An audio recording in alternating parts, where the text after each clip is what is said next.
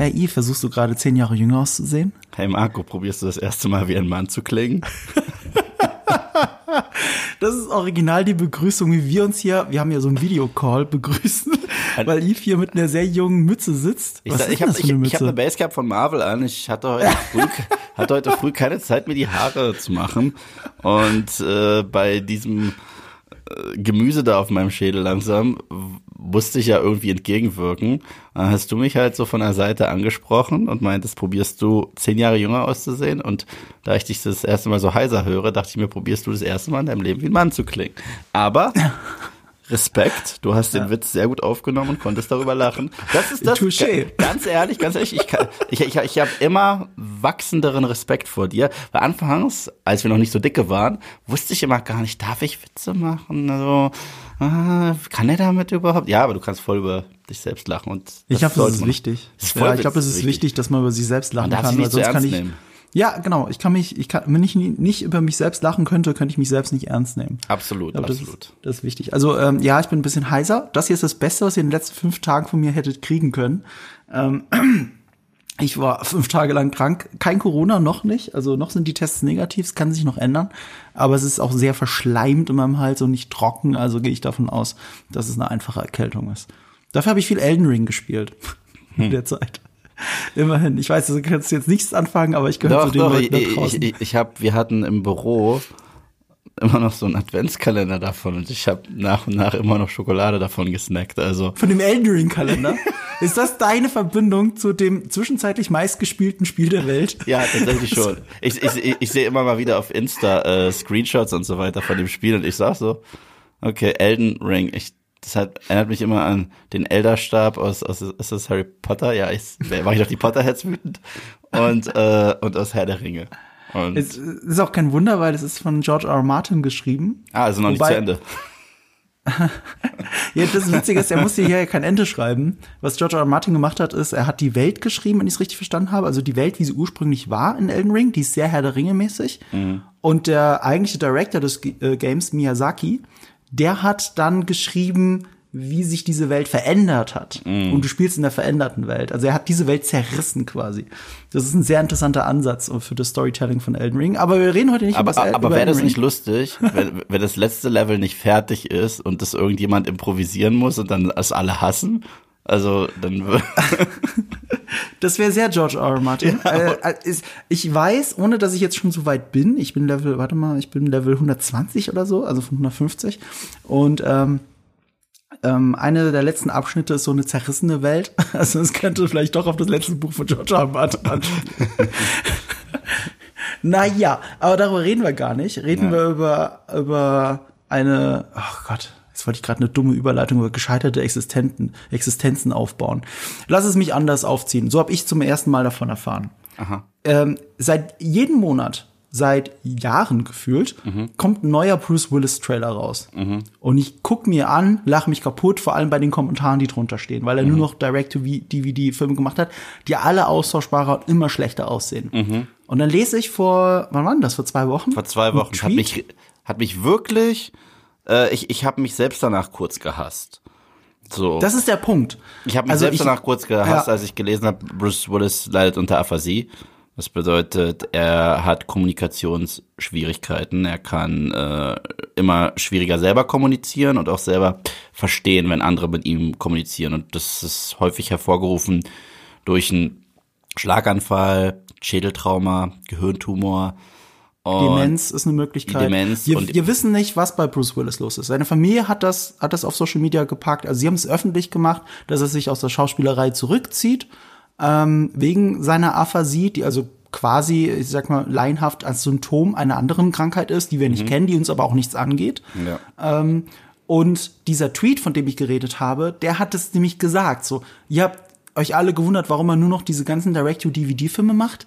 Das ist der Grund. Ja, ja. Ja, und das kam dann auch alles raus. Also ähm, anscheinend war er wirklich am Set, man konnte ihn kaum noch alleine lassen. Er hat teilweise auch mit zum Beispiel mit ähm, Platzpatronen einfach losgeschossen mit der Pistole, weil er nicht mehr verstanden hat, wann sein Einsatz eigentlich ist. Dialoge teilweise mit Stöpsel im Ohr. Jemand sagt ihm die Dialoge vor, die er dann nur noch runterbetet. Das, Und- deswegen, deswegen sein Ja. letzter großer Film, in dem ich ihn das letzte Mal schauspielerisch mochte, und es ist ja so ein kontroverser Film, den manche hassen. Ich mochte den, das war Glass. Mhm. Aber es ergibt jetzt wesentlich mehr Sinn, dass er aus dem zweiten Akt komplett rausgeschrieben wurde. Also. Darüber habe ich nicht nachgedacht. Das war das, kann erste, woran ich denken musste, weil ich mag diesen Film sehr gerne und, Ja. und das Einzige, was mich immer gestört hat an dem Film Glass, war, wie um den Charakter David Dunn drumrum geschrieben wurde, weil er aussetzt im zweiten Akt. Und das war ja so ein bisschen erster Akt David Dunn, zweiter Akt äh, McAvoys Charakter hier Kevin und dritter Akt äh, Elijah. Aber die anderen Charaktere kamen trotzdem in äh, dem Einzelakt des anderen vor und David Dunn, also Bruce Willis Figur, wurde komplett rausgeschrieben äh, und mal in einer äh, Kamera gesehen, in so einer Verhörkamera. Und das fand ich damals im Kino richtig scheiße. Da dachte ich mir, oh, das ist endlich mal wieder eine Bruce Willis-Performance, wo er so ein bisschen subtil ist und auch ein bisschen weinen darf und ein bisschen dramatisch wirkt. Und jetzt wirkt es noch viel dramatischer, weil man ihn wahrscheinlich deswegen schon aus dem Film genommen hat. Er ist auch zum Pressejunket sehr unsicher gegangen und auf Tabletten, das wurde damals schon thematisiert. Da, hat man erzählt, er hat anscheinend wahnsinniges Lampenfieber. Dachte ich mir, aber Bruce Willis, Lampenfieber. Und äh, ist ja auch ein Country-Star. Und nein, äh, der hat tatsächlich äh, damals schon damit kämpfen müssen. Und es war sein letzter großer, großer Film. Ja. Und ich bin froh, dass ich seinen letzten großen, großen Film tatsächlich mag. Aber äh, ja, Das, schade. das erklärt so vieles. Weil ich Ja. weiß noch, damals im Screening ähm, habe ich die, also es war jetzt, äh, weil ich ein Interview mit M. Night Shyamalan hatte, Mhm. durfte ich den ersten Akt, ist glaube ich schon zu viel gesagt, aber so grob die ersten 15 Minuten sehen. Diesen David Dunn. Und, und ja, und die- es ist eigentlich eh mehr oder weniger der erste Akt und der war toll. Ja. Der hat mir gefallen. Ja. Und alles danach ist halt nach und nach in sich zusammengebrochen für mich. Und das erklärt's natürlich. Ähm, also es ist ein sehr trauriger Anlass, warum wir diesen Podcast machen, aber wir wollen ihn in etwas Schönes verwandeln. Wir wollen über seine zehn besten Filme oder unsere zehn Lieblingsfilme Ja. von ihm reden. Genau. Und äh, uns, uns äh, Bruce Willis lieber so in Erinnerung behalten. Ähm, ja. Ich, ich, will noch mal ganz kurz auf dieses Thema zurück, warum er denn diese ganzen Filme gemacht hat. Wir haben uns ja alle gewundert, warum er das gemacht hat. Ich meine, klar, wir wissen jetzt aus gesundheitlichen Gründen. Es war bei ihm besonders kurios, weil Schauspieler, die zu sowas neigen, wie zum Beispiel Nicolas Cage, der hat das die letzten Jahre gemacht, um, um seine Schulden zu begleichen. Aber soweit, soweit man wusste, ging's Bruce Willis gut. Ich kenne noch diese anderen Horrorgeschichten aus zum Beispiel Game of Thrones Zeiten, als sie in der vierten Staffel den Kampf der Red Viper gegen den Mountain gedreht haben. Da gibt's so eine schöne Anekdote, dass, äh, du erinnerst dich vielleicht, sie haben den Kampf draußen gemacht, an der Küste, und im Hintergrund war die Yacht von Bruce Willis. Ah. Und, und Bruce Willis war stinksauer, dass, dass sie eine Drehgenehmigung hatten. Er sollte gefälligst äh, aus dem Bild sch äh, schippern. Und da hat er, und, die Erzählung ist, ich glaube, David Benioff und D.B. Weiss haben das erzählt, fast schon aus Protest dagegen hat Bruce Willis seine Yacht extra schön in der Kamera geparkt. Nur hat er das zu einem Zeitpunkt gemacht, da waren sie mit dem Shot in die Richtung schon längst durch. Deswegen war das egal. Aber das war so eine Trotzreaktion von Bruce Willis. Und da war mir auch noch mal klar, ich meine, warum macht er die ganzen Direct-to-DVD-Sachen? Dem Typ doch Rücklagen. finanziell gut. Der hat eine Yacht. Das ist anders als bei Nicolas Cage. Nicolas Cage war zwischenzeitlich der bestverdienende Schauspieler der Welt Ja. und hat aber das ganze Geld in Immobilien gesteckt, private Immobilien, nicht zum Vermieten. Äh, und äh, ja, völlig überteuert gekauft und konnte sie nur noch für weniger verkaufen. Und dann hat, ist er eben in diese finanzielle Nöte gekommen. Aber Bruce Willis hatte das nie, unseres Wissens nach. Und deswegen so merkwürdig. Und das macht es jetzt zu einer, so einer schönen Geschichte, weil ähm, er hat es ja nicht gemacht wegen des Geldes. Er hat es gemacht, weil Bruce Willis nicht von der Schauspielerei lassen konnte. Ja. Der, der wollte einfach weiterarbeiten, er wollte weitermachen, auch wenn es ein billiger Direct-to-DVD-Film ist. Kackegal, Hauptsache er kann an ein Set, er kann, er kann einen Part spielen und er kann als Schauspieler arbeiten. Ich muss mich auch daran erinnern, dass Bruce Willis mal gesagt hat, er ist zwar berühmt für die ganzen Actionfilme, aber wenn er es sich aussuchen könnte, würde er nur noch Komödien machen, weil die Ja. Komödien, die er gemacht hat, sind seine Lieblingsfilme. Ja, und so hat er auch angefangen. Er hat ja, auch wirklich so angefangen, zusammen mit Ja, genau. Sybil Shepherd. Wie hieß die Serie? Ich vergesse immer deren Namen. Ich weiß auch nicht, deswegen war es ja auch so merkwürdig, also so merkwürdig, dass er mit Stirb langsam auf einmal der Actionheld wurde, ja, weil nach er davor ein Hudson, nach. Hudson Hawk kam, äh, äh, nee, nee, nicht nach Hudson Hawk. Nee. Nee, nee, nicht nach Hudson Hawk, nach, nach dieser Serie. Wie hieß diese Serie? Mit Ich weiß, was du Shepherd? meinst, aber- Ich werde es jetzt googeln und man wird meine Maus klicken hören, aber es ist mir jetzt egal. Ja, googles ruhig. Ich kann dir nur sagen, ich weiß, dass die Serie nirgends als Streaming im Streaming-Service zu kriegen ist, weil diese Serie hat damals ähnlich wie Miami Vice Mhm. sehr viele echte, also Musik aus den Charts gehabt. Mhm. Und bei Miami, bei Miami Vice war das auch schon so ein rechte Fuck-up, dass sie dann im Nachhinein, damit sie irgendwo ausgestrahlt werden kann, ich glaub- Moonlightning. Moonlightning. Und, äh, Ah, und, Moonlightning. und auf, auf Deutsch das Model und der Schnüffler. Ja, genau. Stimmt, das Model und der Schnüffler auf Ja, Deutsch. Schnüffler. Ähm, Ja. Das Ding ist, äh, dieser rechte Fuck-up sorgt dafür, weil da so viel Lizenzmusik drin ist, du musst diese Musikrechte noch mal klären, bevor du es irgendwo streamen kannst. Das ist der Grund, warum bei Scrubs zum Beispiel, je nach Streaming-Service, teilweise die Musik ausgetauscht ist. Ja, das haben die bei das, geht. das haben die bei einer Serie gemacht, die ich früher nur für den Intro-Song geguckt habe. Dann habe ich die irgendwann mal gesehen im Fernsehen und der Intro-Song ist weg und jetzt kann ich es gar nicht mehr gucken. Und es war Charmed. Charmed ist keine gute Serie, aber ich habe diesen Intro-Song immer gefeiert. Ja. Aber ja, deswegen, ähm, wir legen jetzt mal, würde ich Mhm. sagen, los. Wir zelebrieren Bruce Willis, weil ich glaube, er ist ja auch gerade in unserer Jugend maßgeblich gewesen, wenn es um, äh, um Popkultur ging. Ja. Äh, da kommt man ja eigentlich nicht drum rum. Also bei mir waren es generell die großen drei, Arnie, Stallone und Bruce Willis, obwohl Bruce Willis sich immer von denen abgehoben hat, erst recht von Arnie. Ich halte ja auch Stallone für einen unterschätzten Schauspieler, aber das ist ein Thema von einem anderen Podcast.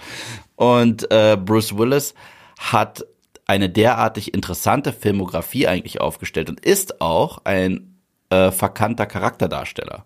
Und ich glaube, das haben wir in dieser Liste eigentlich ganz gut zusammengefasst. Und Haben wir? ich Ich finde, ich finde ehrlich gesagt, unsere Liste, ich mag unsere Liste, also nur mal vorweg, aber ich finde, wir haben nicht so sehr seine Charakterrollen drin. Also viel zu wenig. es gibt einen Film, wo ich mich ärgere, dass den ich auch noch als Honorable Mention nennen wollte, der mir auch Ja. noch aufgefallen ist, kurz bevor wir auf Play gedrückt haben. Ja. Und zwar ähm, der Schakal.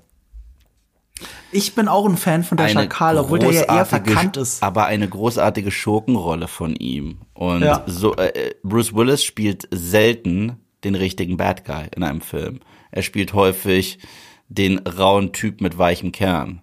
Aber da spielt er einen charismatischen, äh, eine charismatische, sehr äh, intelligente, bösartige Version von Leon der Profi. Und äh, das, das, das fand ich äh, damals ziemlich cool. Ich, war, ich konnte mich gar nicht damit abfinden, dass Bruce Willis der Bad Guy ist. Und den zweiten Film, den ich leider auch nicht auf der Liste hatte, obwohl ich ihn mag, aber es geht bei mir in dieser Liste auch ein bisschen um Rewatchability. Wie häufig gucke ich die Filme immer und immer wieder? Und da ist 12 Monkeys ein fetter Honorable Mention. Oh, stimmt. 12 Oh, Monkeys Mann. ist eine krasse Sünde, den nicht raufzupacken. Aber ich habe ihn jetzt erwähnt und ich sage, ich liebe ihn. Und ich sage, ich habe die Serie noch nicht geguckt und es auch nicht vor. Und aber ähm, 12 Monkeys muss hier auch benannt werden. Okay, okay.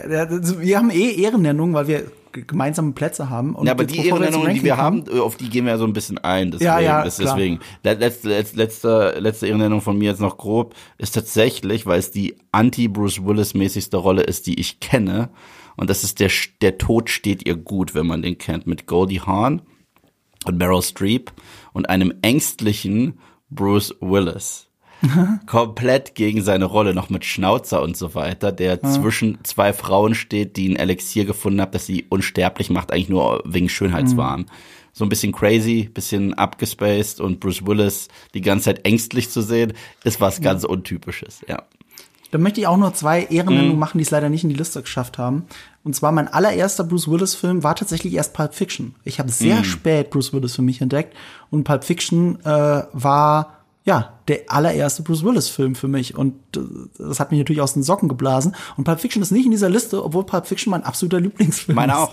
Pulp Ja, aber es ist halt ein Episodenfilm und ah, es ist jetzt der perfekte Bruce Willis-Film und da fallen mir andere Sachen ein, die eher so auf Bruce Willis gemünzt sind. Deswegen habe ich den jetzt nicht mehr drin. Und wo mir Bruce Willis zum ersten Mal als Charakterdarsteller aufgefallen ist, war nur eine kleine Nebenrolle in Nobody's Fool mit Paul Newman aus den 90ern. Den finde ich großartig und, und ich war so verwirrt davon, weil bis dahin kannte ich schon Bruce Willis als Actionstar. Und dann hat er da eine ganz normale Charakterrolle. Und ich habe die ganze Zeit auf den Moment gewartet, wo jemand auf die Fresse haut, weißt du? Es ist so, es ist so merkwürdig, mit so einer Erwartungshaltung dann an den Schauspieler heranzugehen und dann zu merken, Moment mal, das ist ja ein richtiger Charakterdarsteller.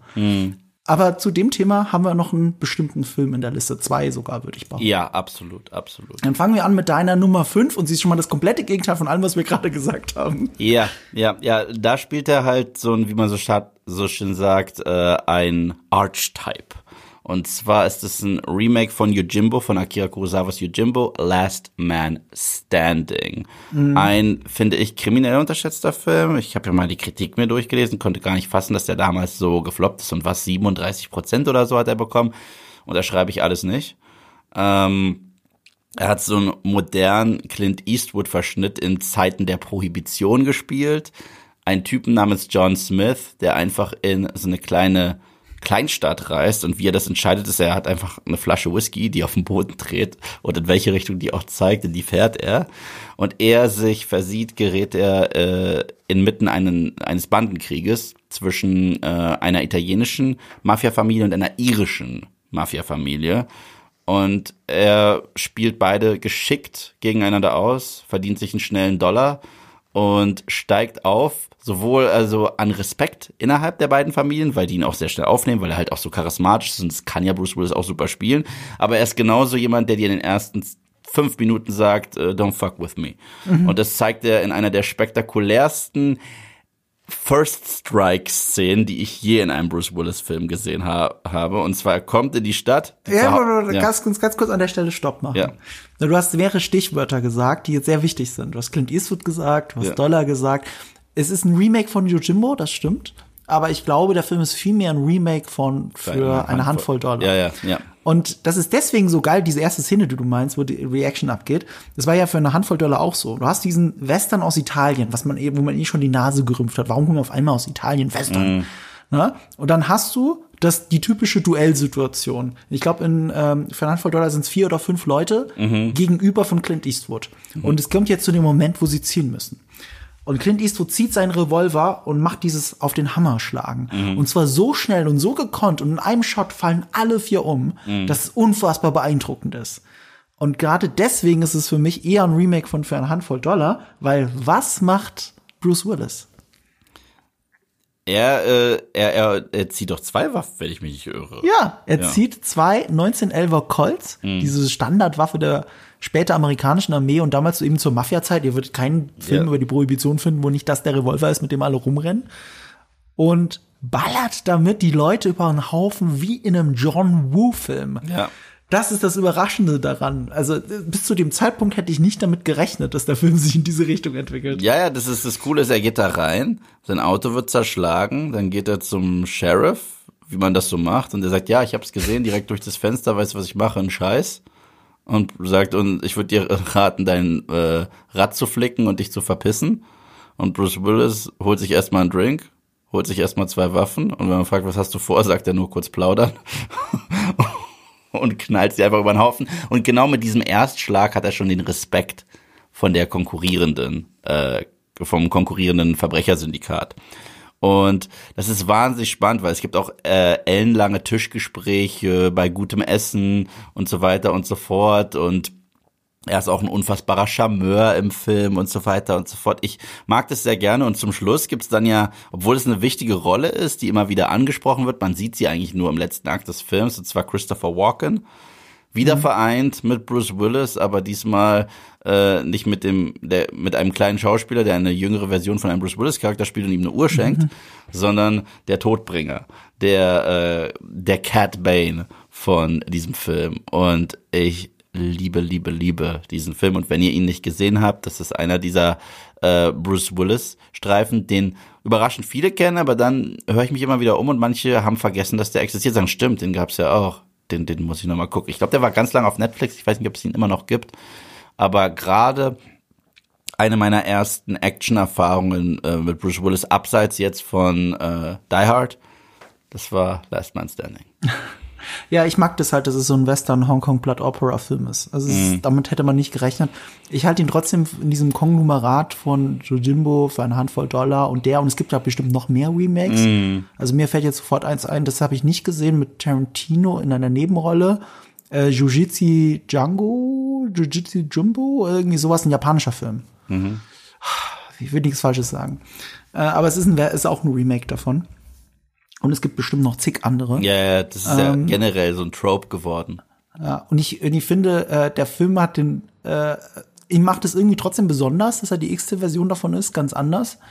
Gleichzeitig ist er aber nicht der beste von all denen. Nein, ist er auch nicht. Und ja, und das ist so ein bisschen das Problem, deswegen hätte ich nicht in Liste genommen, aber ich freue mich, dass du ihn drin hast, weil du hast recht, das ist so ein bisschen ein bisschen vergessener Film, weil er halt auch so prototypisch ist und gleichzeitig nicht neu. Ja, aber, aber weil es sich auch gezeigt hat, äh, weil der Vergleich war ja mal da gerade zu den Planet Hollywood Zeiten, die ich noch miterlebt habe. Äh, das, war, das wurde ja zusammengeführt damals von Stallone, Arnie, Willis und Van Damme. Und weder Stallone, der ein guter Schauspieler ist, noch Van Damme, noch Arnie hätten je diese Rolle spielen können. Weil ich hätte Ja. mir nicht diese ellenlange Gespräche am Tisch mit Arnie geben können. Ah, he's the flip side of the coin. I go over there, shoot him, he shoots me back. Keinen Fall. So, und Stallone, was hast du gesagt? Und über Van Damme wollen wir nicht mehr reden nach seiner großartigen Rede in deinem Lieblings-Guilty Pleasure. In einem Aber du hast, du hast recht, er hat auf jeden Fall schöne ruhige Momente. Ich Total. erinnere mich immer, äh, einen Moment, der mich mega gruselt, ähm, also auch, also du, du hast halt für eine Handvoll Dollar. Sergio Luna war nicht sehr gut darin, Frauencharaktere zu schreiben, bis ähm, Spiel mir das Lied vom Tod. Bis dahin gab es nur zwei Stereotypen von Frauen in all seinen Filmen. Die Heilige und die Hure, wenn du so möchtest. Und es war sogar so weit in, für eine Handvoll Dollar, dass die weibliche Hauptfigur einfach auch Maria hieß und der Sohn hieß, glaube ich, auch Jesus. Also es war, es war schon sehr offensichtlich und plakativ. Und äh, Last Man Standing hat sich für eine Heilige, die sich, also die der Film als Hure abstempelt, glaube ich, wenn ich es richtig in Erinnerung habe, entschieden. Das ist eine interessante Entscheidung und führt zu einer Szene mit ihr am Tisch und Bruce Willis, die, bei, bei der sich bei mir bis heute der Magen umdreht, wenn ich nur dran denke. Also die ist mir sehr im Gedächtnis geblieben und das muss man dem Film anlassen. Wa- Was bei dem Film für mich schon damals ein bisschen kaputt gemacht hat, aber dafür habe ich einfach zu viel Videospiele gespielt, ist, ähm, dass er mit zwei 1911er Colts alle Leute über den Haufen schießt. Weil diese 1911er Colts, weißt du, wie viele Kugeln ein Magazin hat von, dem, von der Waffe? Sieben. Okay. Er hat 14 Kugeln. Guck dir den Film an. Er hat nicht 14 Kugeln, bevor er nachlädt. Aber was soll's? Fuck it, das ist ein Film. Ähm, ist, aber es ist halt interessant, weil es dann angelehnt ist an die Hongkong Blood Opera Filme. Und die Hongkong Blood Opera Filme, also mit, ähm, ach, wie heißt er denn nochmal? Hier von Hardboiled. Warum komme ich jetzt nicht auf den Namen? Oh, oh, oh Gott. Oh Das ist Gott. peinlich. Das ist echt peinlich. Warte. Das, Das ist wirklich peinlich. Naja, auf jeden Fall haben die 1911er, äh, 1911er sage ich, äh, die haben Berettas. Die haben diese Berettas, die später die Standardwaffe der US Army wurde, aus Italien. Und die haben, glaube ich, 16 Kugeln pro Magazin. 16. Das heißt, sie hatten 32. Und das ist halt bedeutend mehr. Und dass die in diesen John Woo-Film dann sehr viel schießen können, ohne schnell nachladen zu müssen, das äh, meinst aber macht nicht da Sinn. Chow Yun Fat meinst du? Ja, ich meine natürlich Show Yun Fat. So. Äh, oh Gott, ist das, das ist so peinlich, dass mir das gerade nicht eingefallen Ja, ist. ja. Dabei liebe ich Hardboiled und The Killer. Oh Gott, Ja. die sind so geil. Naja. Und im Vergleich zu den Filmen stinkt's ein bisschen ab, aber trotzdem ist es ein cooler Film. Ja. Und deswegen bin ich froh, dass du ihn da hast. Und ich so habe ihn auch schon lange nicht mehr gesehen. Ist ein richtig guter Hangout-Film, finde ich auch. Also wenn du einfach mit ein paar sein. Leuten so äh, Film hast, wo immer ein cooler Spruch auf den Lippen ist, der einfach Coolness oozed, selbst wenn du die Logik manchmal hinterfragst, Last Man Standing, absolut. Meine, das, das wird schon, nicht ich auf meinen Film zutreffen. Ja, nein.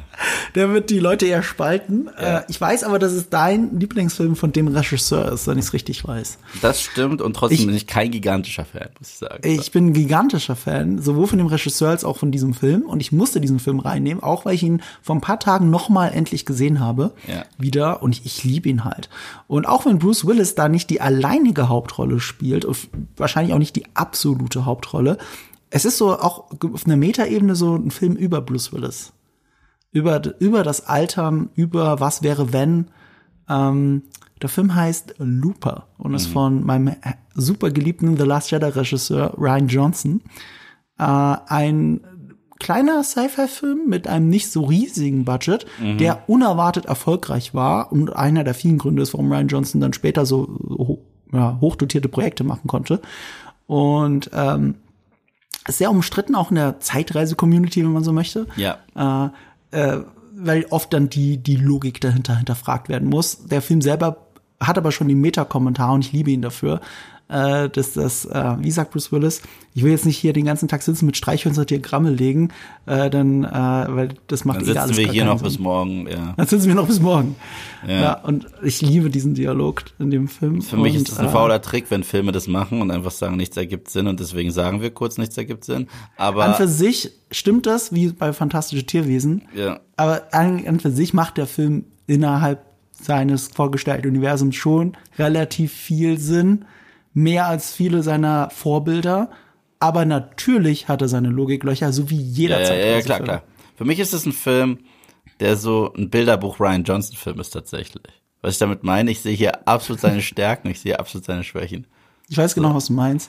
Und ich, der würde dir sogar recht geben. Weil genau das, dass Leute über Logik diskutieren, ist das noch logisch oder nicht? Das kenne ich doch von The Last Jedi. Ist doch die gleiche Ah, Scheißdiskussion. also, also, aber für mich ist es nicht immer nur die Logik, die, die mir äh, nicht gefällt. Aber äh, ich, ich finde die erste Hälfte des Films immer echt stark und ich finde, der Film nimmt zum Schluss überraschend ab, finde ich. Ja, er hat halt eine sehr andere zweite Hälfte, Ja, die sehr ja. viel intimer ist und äh, weniger von dem Sci-Fi getrieben ist. Ich finde sie aber trotzdem, ich finde auch die sehr stark.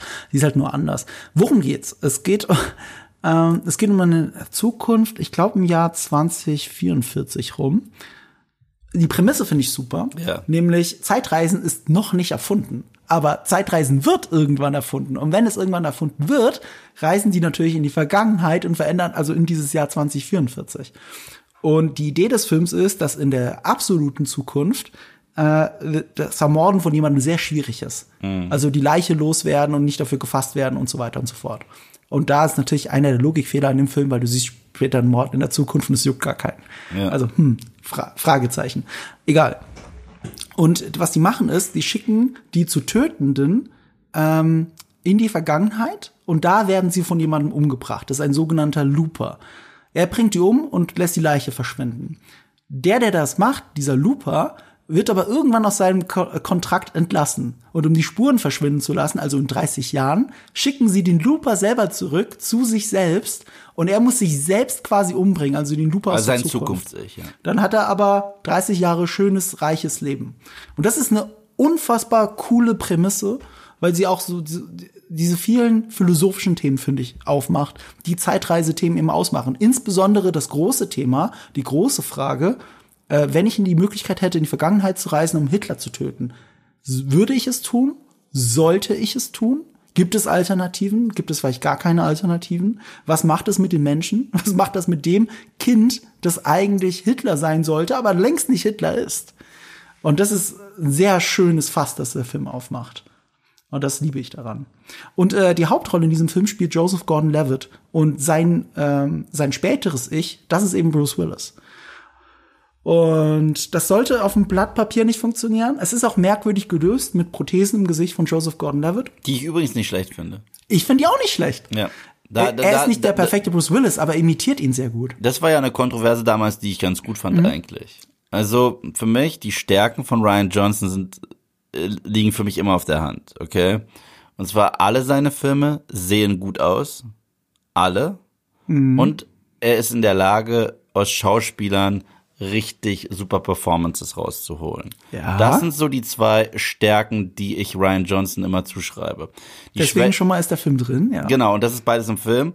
Und äh, seine Schwächen sind für mich seine Drehbücher selbst. Aber, äh, aber er als äh, Regisseur, als Darstellerregisseur ist sehr gut und er mit einem Bild für Ästhetik ist sehr gut. Ich mag nur nicht das, was er schreibt meistens.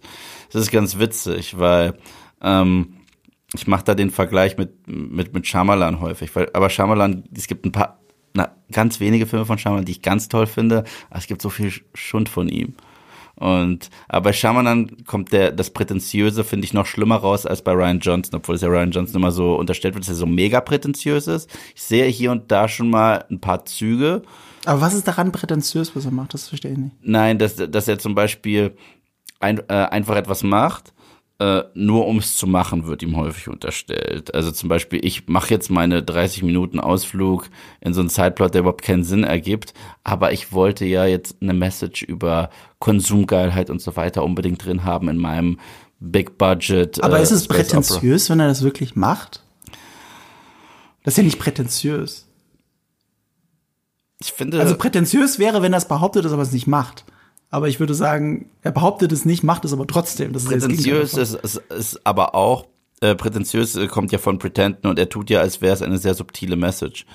Und wenn sie dir so mit dem Hammer reingehauen wird und dir reiche Leute gezeigt werden, die gerade sagen, ja, Geld, Geld, Geld. Ich glaube nicht, dass er so tut, als wäre das eine äh, subtile Message. Er hat gesagt, Also es ist schon eine sehr er hat deutliche gesagt, es Message. sind leichte, subtile Messages in meinem Film. Da dachte ich mir, Hat er das gesagt? ja, da dachte ich mir, subtil ist kein Waschmittel. Aber ja, äh, gut. Äh, aber, aber wie Also ich gebe dir recht, dass es nicht subtil ist. aber wie, aber, aber wie gesagt, Looper hat mich damals vom Look komplett umgehauen. Das war auch noch so eine Zeit, wo Bruce Willis noch in richtig, richtig großen Blockbustern äh, am Start war und wo Joseph Gordon-Levitt spätestens nach Inception so sein Wiederkommen hatte nach seiner Jugendzeit, so aus zehn Dinge, die ich an dir hasse oder Hinterm Mond gleich links, wer die Serie noch kennt, ich fand die damals super. Ähm, und die beiden haben eine wahnsinnige Chemie. Äh, die haben beide vernünftige Beweggründe, so zu handeln, wie sie sind und die gegeneinander zu pinnen, ist auch ganz spannend. Auch dieser Wettlauf gegen die Zeit. Ich fand den ganzen Plot, das so, ich fand, ich fand, ich fand es immer ein bisschen seltsam, dass sie sagen, ja, Zeitreisen und so weiter, das ist unsere Thematik. Übrigens, es gibt auch Telekinese. Aber das ist, ist, ist wohl, äh, Da, da gebe ich dir recht. Das ist so reingeworfen, Ey, und- und- und- um und- und- uns später zu erklären, Ja, und was, ich- was noch alles passiert. und ich fand das irgendwie immer doof. Ich fand das irgendwie immer doof. Nee, da, da, da bin ich sogar bei dir. Das ist super plump reingemacht. Du fragst dich, warum zeigen die mir das? Ja. Und, äh, und es macht für den meisten Teil des Films gar keine, hat es gar keine Bewandtnis. Außer fürs Ende. Und ja, außer fürs Ende. Und da hast du recht, da bin ich, da bin ich bei dir, das ist ein bisschen plump. Ähm, deswegen habe ich auch Letterboxd immer nicht 5 von 5 gegeben. Das sind so die ganz kleinen Sachen, die mir noch so ein bisschen fehlen. Aber ich liebe alles andere daran. Ich liebe ich liebe auch das Drehbuch. Ich finde das total clever. Äh, Ich mag so Sätze wie von äh, Jeff Daniels in dem Film. Äh, ich bin aus der Zukunft. Wenn ich dir sage, du solltest nach Shanghai ziehen, dann solltest du nach Shanghai ziehen. Ja. Das sind halt so, das sind so kleine Sachen, die ich einfach liebe, bei denen ich, ich kann bei dem Film viel lachen, gleichzeitig ist es total spannend. Äh, es gibt dem ganzen Zeitreise-Genre noch mal so einen neuen, frischen Wind und das liebe ich daran. Aber statt jetzt weiter bei Ryan Johnson zu äh, streiten oder irgendwelche kleinen Sachen aus dem Film zu nehmen und sagen, hey, das ist toll, möchte ich das Ganze auf Bruce Willis münzen. Und zwar äh, eine meiner Lieblingsanekdoten zu dem Film, die habe ich neulich erst gelesen, eben wegen der ganzen Aphasie-Geschichte. Ähm, die hat Joseph Gordon-Levitt erzählt. Und zwar ähm, hat er selber auch, also er, er ist jemand, für ihn ist Schauspielerei immer dann besonders gut, wenn man es wirklich schafft, eine andere Person zu sein und auch andere Leute von sich zu überzeugen, dass man eine andere Person ist, als man eigentlich ist.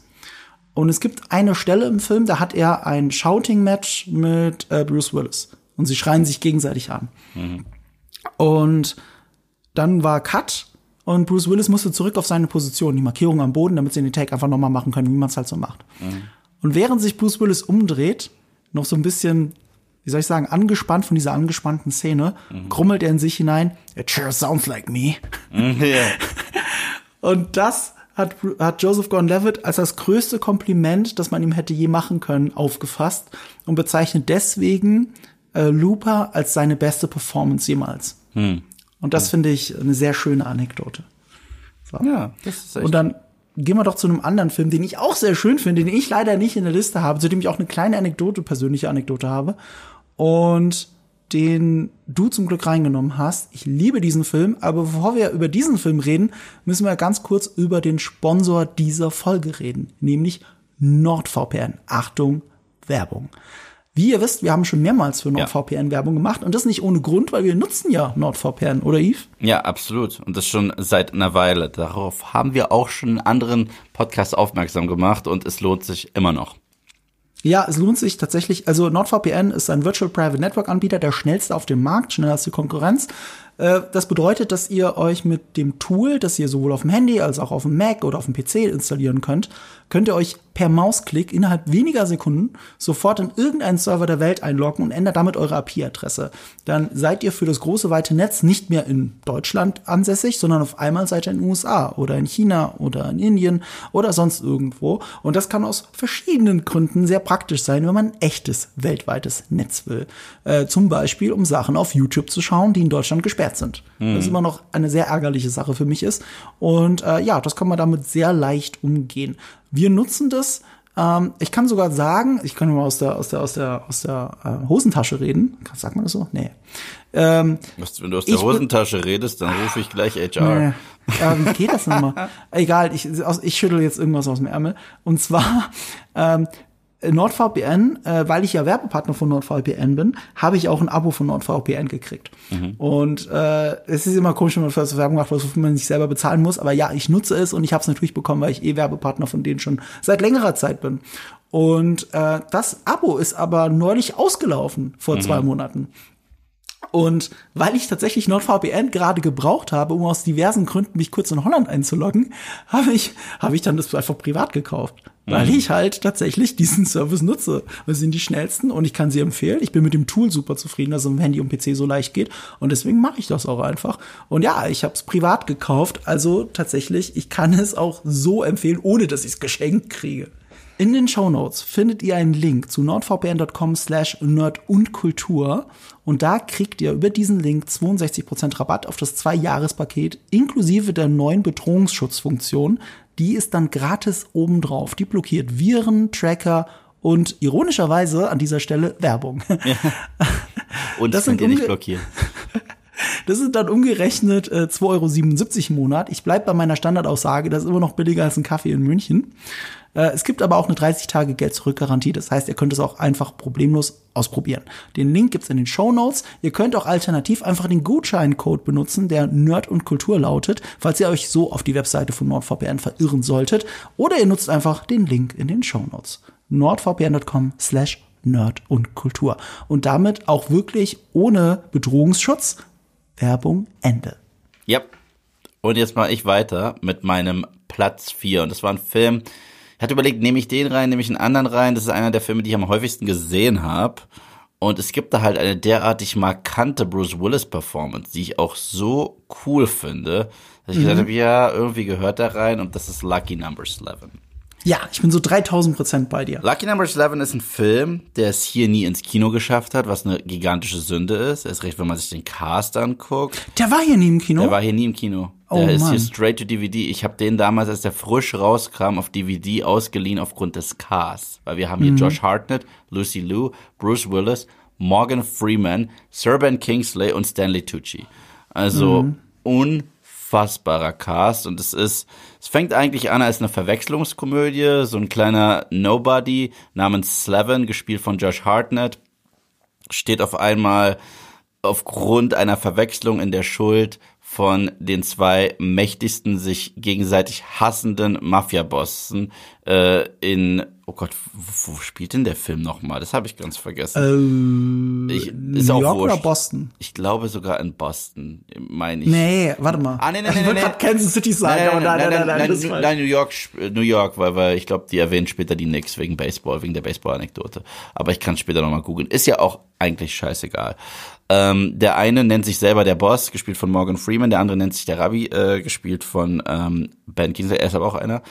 Und äh, das wird auch Und bitte den Gag des Films Das ist ja einer der Gags. They call him the Rabbi? Why? Because he's a Rabbi. Because he's a Rabbi, ja.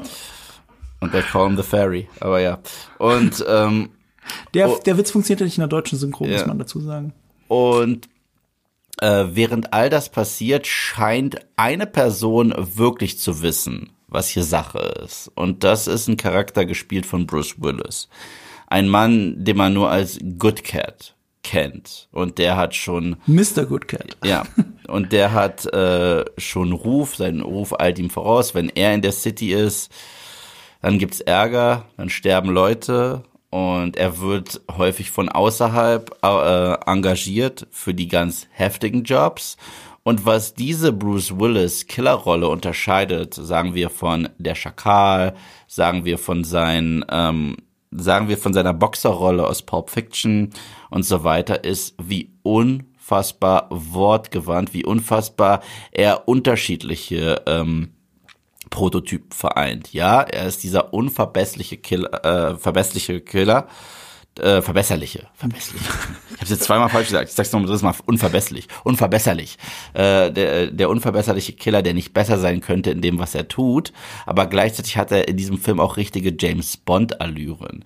Wenn er mhm. am Film sitzt bei einer Partie Schach mit mhm. Morgan Freeman und äh, ihm auch verbal das Wasser reichen kann, wenn er sein Swagger usen lässt gegenüber Ben Kingsleys Rabbi, der ihn nicht mal mag, und er trotzdem sein suffisantes Grinsen die ganze Zeit äh, im Gesicht trägt. Und zum Schluss sieht man dann, ohne zu viel zu spoilern, weil der Film hat einen ziemlich coolen Twist, äh, dass Bruce Willis ja auch eine emotionale Performance hinlegt, weil wenn man seine Beweggründe erfährt, warum macht er eigentlich, was er macht, woher dieses Interesse an diesem Nobody Slevin, wie ist er da involviert, dann ist es eine unfassbar rührende Geschichte, die mich an einen anderen Film erinnert, den ich jetzt nicht nennen will, weil sonst verhaue ich euch das Ende. Und äh, ich frage mich gerade, welchen Film du meinst. Das sage ich dir, sobald der Podcast äh, nicht mehr läuft. Aber äh, äh, aber es ist es ist eine ähm, spannende spannende Performance von ihm, weil auf der einen Seite wenn man ihn sieht, denkt man, das ist der Todbringer. Und in einer Szene ist er sogar komplett in Schwarz gekleidet und man denkt, jetzt macht er was ganz Schlimmes. Ob er es in dieser Szene macht oder nicht, sage ich euch nicht. Und in anderen Szenen ich weiß nicht mal, welche Szene du gerade meinst. Gegen Ende am Flughafen. Ach so, okay, jetzt ja, weiß ja. ich, okay. Und, und, da denkt man, jetzt macht er das Schlimmste, was er den ganzen Film über noch nicht gemacht hat. Ähm, und in anderen Szenen wechselt er einfach komplett seine Emotionslage von diesem coolen, James Bond-ish Typ, zu diesem eiskalten, kalkul kalkulierten Killer, der selbst zwei Leute vom Mossad so schnell ausschalten kann wie kein anderer, äh, ist unfassbar. Aber es sind mhm. die Dialoge, die diesen äh, Charakter zu was ganz, ganz eigenem machen. Er hat einen Sinn für Popkultur, er hat einen Sinn für lange Sätze, für Wortwitz. Er bringt seinen Wortwitz teilweise sogar in seine Arbeit mit ein, siehe Eröffnungsszene. Und äh, das funktioniert alles wahnsinnig gut. Und er ist auch so ein Master of Disguise, obwohl er im Gesicht sich gar nicht so viel verändert. Aber wenn man sieht, wie er sich zum Beispiel gibt in der Eröffnungsszene des Films, zum Ende des Films, es gibt noch ein Flashback, gefällt mir jedes Mal. Ich erkenne da auch bei ihm jedes Mal kleine Nuancen. An sich, der Film ist auch großartig, voller Twists und Turns, Humor, man hat so ein bisschen probiert mit dem Dialog an Pop Fiction ranzukommen. Das gelingt dem Film nicht, absolut nicht. Es ist so ein Mix von Guy Ritchie Dialogen und Tarantino Dialogen so ein bisschen. Es ist mehr Guy Ritchie. Ja. Aber er ist was ganz eigenes, was ganz Tolles mhm. und äh, man wird lachen, man wird schockiert sein, man wird eventuell sogar emotional in ein, zwei Szenen und es mhm. ist eine dieser Bruce Willis Performances, über die zu wenig gesprochen wird. Weißt du, wer Regie geführt hat? Nein. Paul McGigan. Und äh, ich frage mich, warum der nicht mehr Kino macht, weil der hat nämlich äh, auch die meisten Sherlock Holmes Folgen gemacht. Also Sherlock Folgen mit, äh, mit Benedict Cumberbatch. Cumberbatch. Ja. Und das zeigt euch auch, weil Sherlock kennt ihr wahrscheinlich eher als Lucky Number 11, mhm. äh, mit welchen Tricks er so arbeitet. Also mit Sachen, die in der Welt passieren und so weiter. Also das äh, ihr kennt das ja von Sherlock, dass Sachen eingeblendet werden. Und Lucky Number 11 hat auch so ein, so ein schön, so ein super schönes Intro. Ja. Ähm, ich mag den Twist auch sehr. Ich liebe den Film. Und da das auch ein unbekannterer Film ist, und das ist meine kleine Anekdote dazu, habe ich mir den natürlich damals auf DVD gekauft. Mhm. Und weil ich Leuten äh, diesen Film schmackhaft machen wollte, habe ich natürlich die DVD im Freundeskreis immer wieder verliehen. Mhm. Es ging so weit, bis ich nicht mehr wusste, wer sie hat und keiner mhm. wollte sie angeblich haben. Das heißt, ich habe es mir noch mal kaufen müssen. Und weil ich immer noch den Film liebe, habe ich dann die Blu-ray auch verliehen. Und die ist jetzt auch nicht mehr da. Also, also irgendwie. Weißt du, mit, ich, mit, mit, der DVD ging es mir übrigens genauso. Ich habe die auch verliehen und nie wieder bekommen. Ja? Aber die Blu-ray gebe ich nicht her. Und äh, aber ihr seht, guck mal, ich überlege mir den Film nochmal zu kaufen. So sehr liebe ich den, weil der ist immer sehr sporadisch nur bei Streaming-Services zu finden. Und äh, ich finde ihn so toll, dass ich mir ihn immer und immer wieder kaufe, egal wie oft ich beklaut werde, wenn es um diesen Film geht. Ich finde ihn ganz großartig. Äh, Josh Hartnett ist super darin. Und ich finde, Bruce Willis spielt auch sehr schön einfach mit seinem Killer-Image, das er sich aufgebaut hat in diesem Film, wenn man so möchte. Weil ja. er dann noch mal eine andere Variante von Killer spielt. Und gerade weil Bruce Willis so ein Meister darin ist, wenig im Gesicht zu tun und damit viel zu erreichen und die Rolle genau damit spielt, ist es so spannend. Wie du sagst, am Ende weiß man an vielen Stellen nicht, wie handelt er jetzt. Mhm. Man, man, man, denke, man denkt, man müsste es wissen, aber man weiß es nicht. Und, und das ist sehr schön. Und eine kleine Seitenanekdote, was den Film angeht, ähm, so ein Behind-the-Scenes-Titbit. Es gibt eine Sequenz, in der Morgan Freeman und Ben Kingsley einfach eine Sequenz zusammen haben, wo sie mhm. Äh, das ist eine unfassbar ja. stark gespielte Szene von ja. beiden. Ja, Ja, die tut weh. Und alle anderen äh, Hauptdarsteller hatten an dem Tag frei. Sind aber alle zum Set gekommen, weil sie diese beiden Legenden live in Action sehen wollten. Und darüber hat auch Bruce Willis gesprochen. Er meinte, er ist direkt zum Set gefahren. Er wollte sehen, wie Sir Ben Kingsley und Morgan Freeman toe-to-toe gehen. Und äh, die Szene ist es auch definitiv wert. Ist relativ gegen Ende des Films. Sauergute Szene. Ja, müssen wir nicht weiter auflösen, aber es ist eine fantastische Szene. Ich weiß sofort, was du meinst, weil es der eine Moment ist mit den beiden zusammen. ja. Ähm, großartig. Ich muss gerade überlegen, ach ja, mir geht bis heute auch das Lied nicht aus dem, aus dem Kopf. Also Kansas Kansas City Shuffle, das Ja. auch extra geschrieben wurde für den Film. Ich meine sogar vom Komponisten eingesungen, ich bin mir gerade nicht sicher. Ich finde den Song ganz toll und ich höre den bis heute. Ich auch. Der war früher Ja, auf meiner. Workout-Playlist tatsächlich. Ja. Ja, der Film ist großartig. Also Lucky Number 11, guckt ihr mir noch nicht gesehen habt. Ja. ja. Äh, das gilt auch natürlich für meine Nummer 4. Äh, der, Zu deiner Nummer vier habe ich letztes Jahr einen Podcast gemacht. Mit Sebastian Ja. auf Leinwandliebe. ja, Ja. Das ist auch so ein Film. Ach, übrigens, auch Nummer vier, gleiches Schicksal bei mir. Ich hatte die Blu-ray, ich habe sie verlieren, niemand wollte sie ha gehabt haben, also musste ich sie mir nochmal kaufen. Und das war in dem Fall besonders ärgerlich, weil den gibt's ungekürzt nur im Ausland. Weil da muss man halt importieren, sagen wir es so. Und es war schon das zweite Mal, dass ich mir die blöde Blu-ray importieren musste, aber es gibt immer so Phasen, einmal im Jahr. Da habe ich sehr viel Bock auf Filme von dem Autoren dieses Films.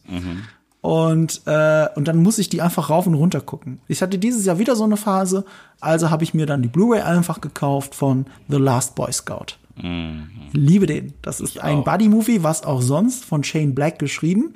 Hier inszeniert von ähm, Tony hier Scott? vom Scott-Bruder, Tony Scott. Von Tony Scott, der äh, True Romance auch gemacht hat, zum Beispiel für äh, Tarantino. Ja. Der, der ist ganz gut darin, diese Gangster-Sachen von anderen Leuten zu verfilmen. Sieht dann sehr musikvideomäßig aus, besonders auch der Anfang. Das ist ein Film, das ist eine klassische Detektivgeschichte, die im Football-Milieu spielt. Ja. Ein sehr außergewöhnliches Szenario, auch sehr starke Eingangsszene. Und äh, was mir hier gar nicht aus dem Kopf geht, äh, ist halt natürlich Bruce Willis Performance als gescheiterter Detektiv äh, Joe Hallenbeck oder so. Ich hab den Namen, ich habe das jetzt nicht parat, aber Joe Ähm, Ja, auf jeden Fall. Joe Hallenberg. Joe Hallenbeck. Und er ist ein Ex-Secret Service Agent, also Beschützer für Politiker und ist jetzt Detektiv. Und er hat ein paar denkwürdige Detektivszenen, insbesondere die erste, wo es um seine detektivischen Fähigkeiten geht und er schlussfolgern kann, warum, und es gibt keine andere Möglichkeit, ein Lie der Liebhaber seiner Frau in diesem Schrank sein muss, ohne dass er den Schrank aufmacht. Es ist großartig. Ich liebe diesen Film. Ich kann den rauf und runter gucken. Ich kann den rauf und runter zitieren. Äh, ich kann mich auch kaum entscheiden, ob ich die deutsche oder die englische Synchro schauen soll. Also so gut ist auch die deutsche Synchro in dem Film, da wirst du mir jetzt widersprechen, aber darüber haben wir noch gar nicht geredet. Bei Bruce Willis Filmen fällt es mir immer schwer, mich entscheiden zu müssen, weil so sehr ich Bruce Willis auch liebe, ich finde seine deutsche Synchronstimme ist halt fantastisch. Wenn nicht besser als er selbst. Und Ja. das ist das Problem. So Und dann liegt es oft daran, welche, weißt du, ob die Übersetzung gut ist oder nicht. Sag ich, obwohl, weißt du, Stirb langsam hat keine gute Übersetzung, aber die deutschen Stimmen sind trotzdem toll. Deswegen, ah, schwierig für mich. Allein bei Rickman hört da schon der Spaß auf. Bring me my detonator. Also sorry, das ist, das sagt er nicht so toll. Naja. Mr. Takagi. Ey, und wie findest du denn Last Boy Scout? großartig. Das ist wirklich noch so im Zeitalter, im goldenen Zeitalter des Actionkinos entstanden, 90er Jahre. Großartig. Äh, er hat auch eine super Chemie mit Damon Wayans, der gar nicht unterschätzt äh, werden sollte in diesem Film, weil der hat in erster Linie nur Comedy gemacht bis dato. Und er ist auch sehr lustig, aber ist ja eine, eine sehr äh, dramatische Backstory in dem Film. Das sind zwei Leute, die eigentlich nicht unterschiedlicher sein könnten, aber wie in den besten Buddy äh, Comedies vereint sie dann auch was. Bei Bruce Willis ist es der äh, der äh, die die Sehnsucht auch wieder wirklich erfolgreich zu sein, auch wieder was aus sich zu machen, weil er ist ja mittlerweile in Ungnade gefallen, auch mit seiner Tochter und so weiter und so fort. Und Damon Wayans hat halt die Liebe seines Lebens verloren. Und wie die beiden sich Wortgefechte liefern, ist großartig. Teilweise, während sie in den tödlichsten Gefahren sind, wie sie noch aufeinander rumhacken. Das macht diesen Film so fantastisch. Und Shane Black mäßig gibt's natürlich auch äh, ein Weihnachtsende. Und das muss sein. Ich finde, Äh, der Film, äh, was glaubst du von all diesen Shane Blake-Filmen da draußen, welchem Film der hier am ähnlichsten ist? Ähm, oh Gott. Ähm, Ich würd nicht, sagen, nicht Kiss ja? Kiss Bang Bang. Der spielt ja auch wirklich an Weihnachten, der ist Ähm, noch weihnachtlicher. Auch ich würde auch nicht sagen The Nice Guys, weil The Nice Guys ist der ein halt richtiger Schmock. Und Ich, der, ich, was, der, was, was ist Nice Guys? Äh, Ryan Gosling also, spielt im Film so einen richtigen Schmock und deswegen passt die Dynamik nicht so krass wie bei denen, weil das sind ja trotzdem zwei. Da, da hast du vielleicht recht, aber ich finde so, ähm, inhaltlich ist es am nächsten dran an Nice Guys, dieser Ja. Film. Es geht um eine gewisse Branche, die Mhm. demaskiert wird. Ähm, es, es gibt einen ganz großen Vater-Tochter-Konflikt, der sich durchzieht bis zum Ende und das Ende ist an Weihnachten, aber nur das Ende. So, also ich finde, ich finde, es ist sehr nah dran an Nice Guys. Auch, dass äh, vieles da ausnahmsweise bei Tag spielt, ist ja auch nicht so immer bei äh, Shane Black Filmen. Ähm, nur zur Einordnung, wer ist Shane Black? Zwischenzeitlich der bestbezahlte Drehbuchautor der Welt, hat Lethal Weapon geschrieben, äh, mitgeschrieben an Lethal Weapon 2, der sogar noch besser ist, finde ich. Er hat das Ende von Iron Man 1 geschrieben, das ihr alle kennt und liebt, I am Iron Man. Und er hat Iron Man 3 gedreht.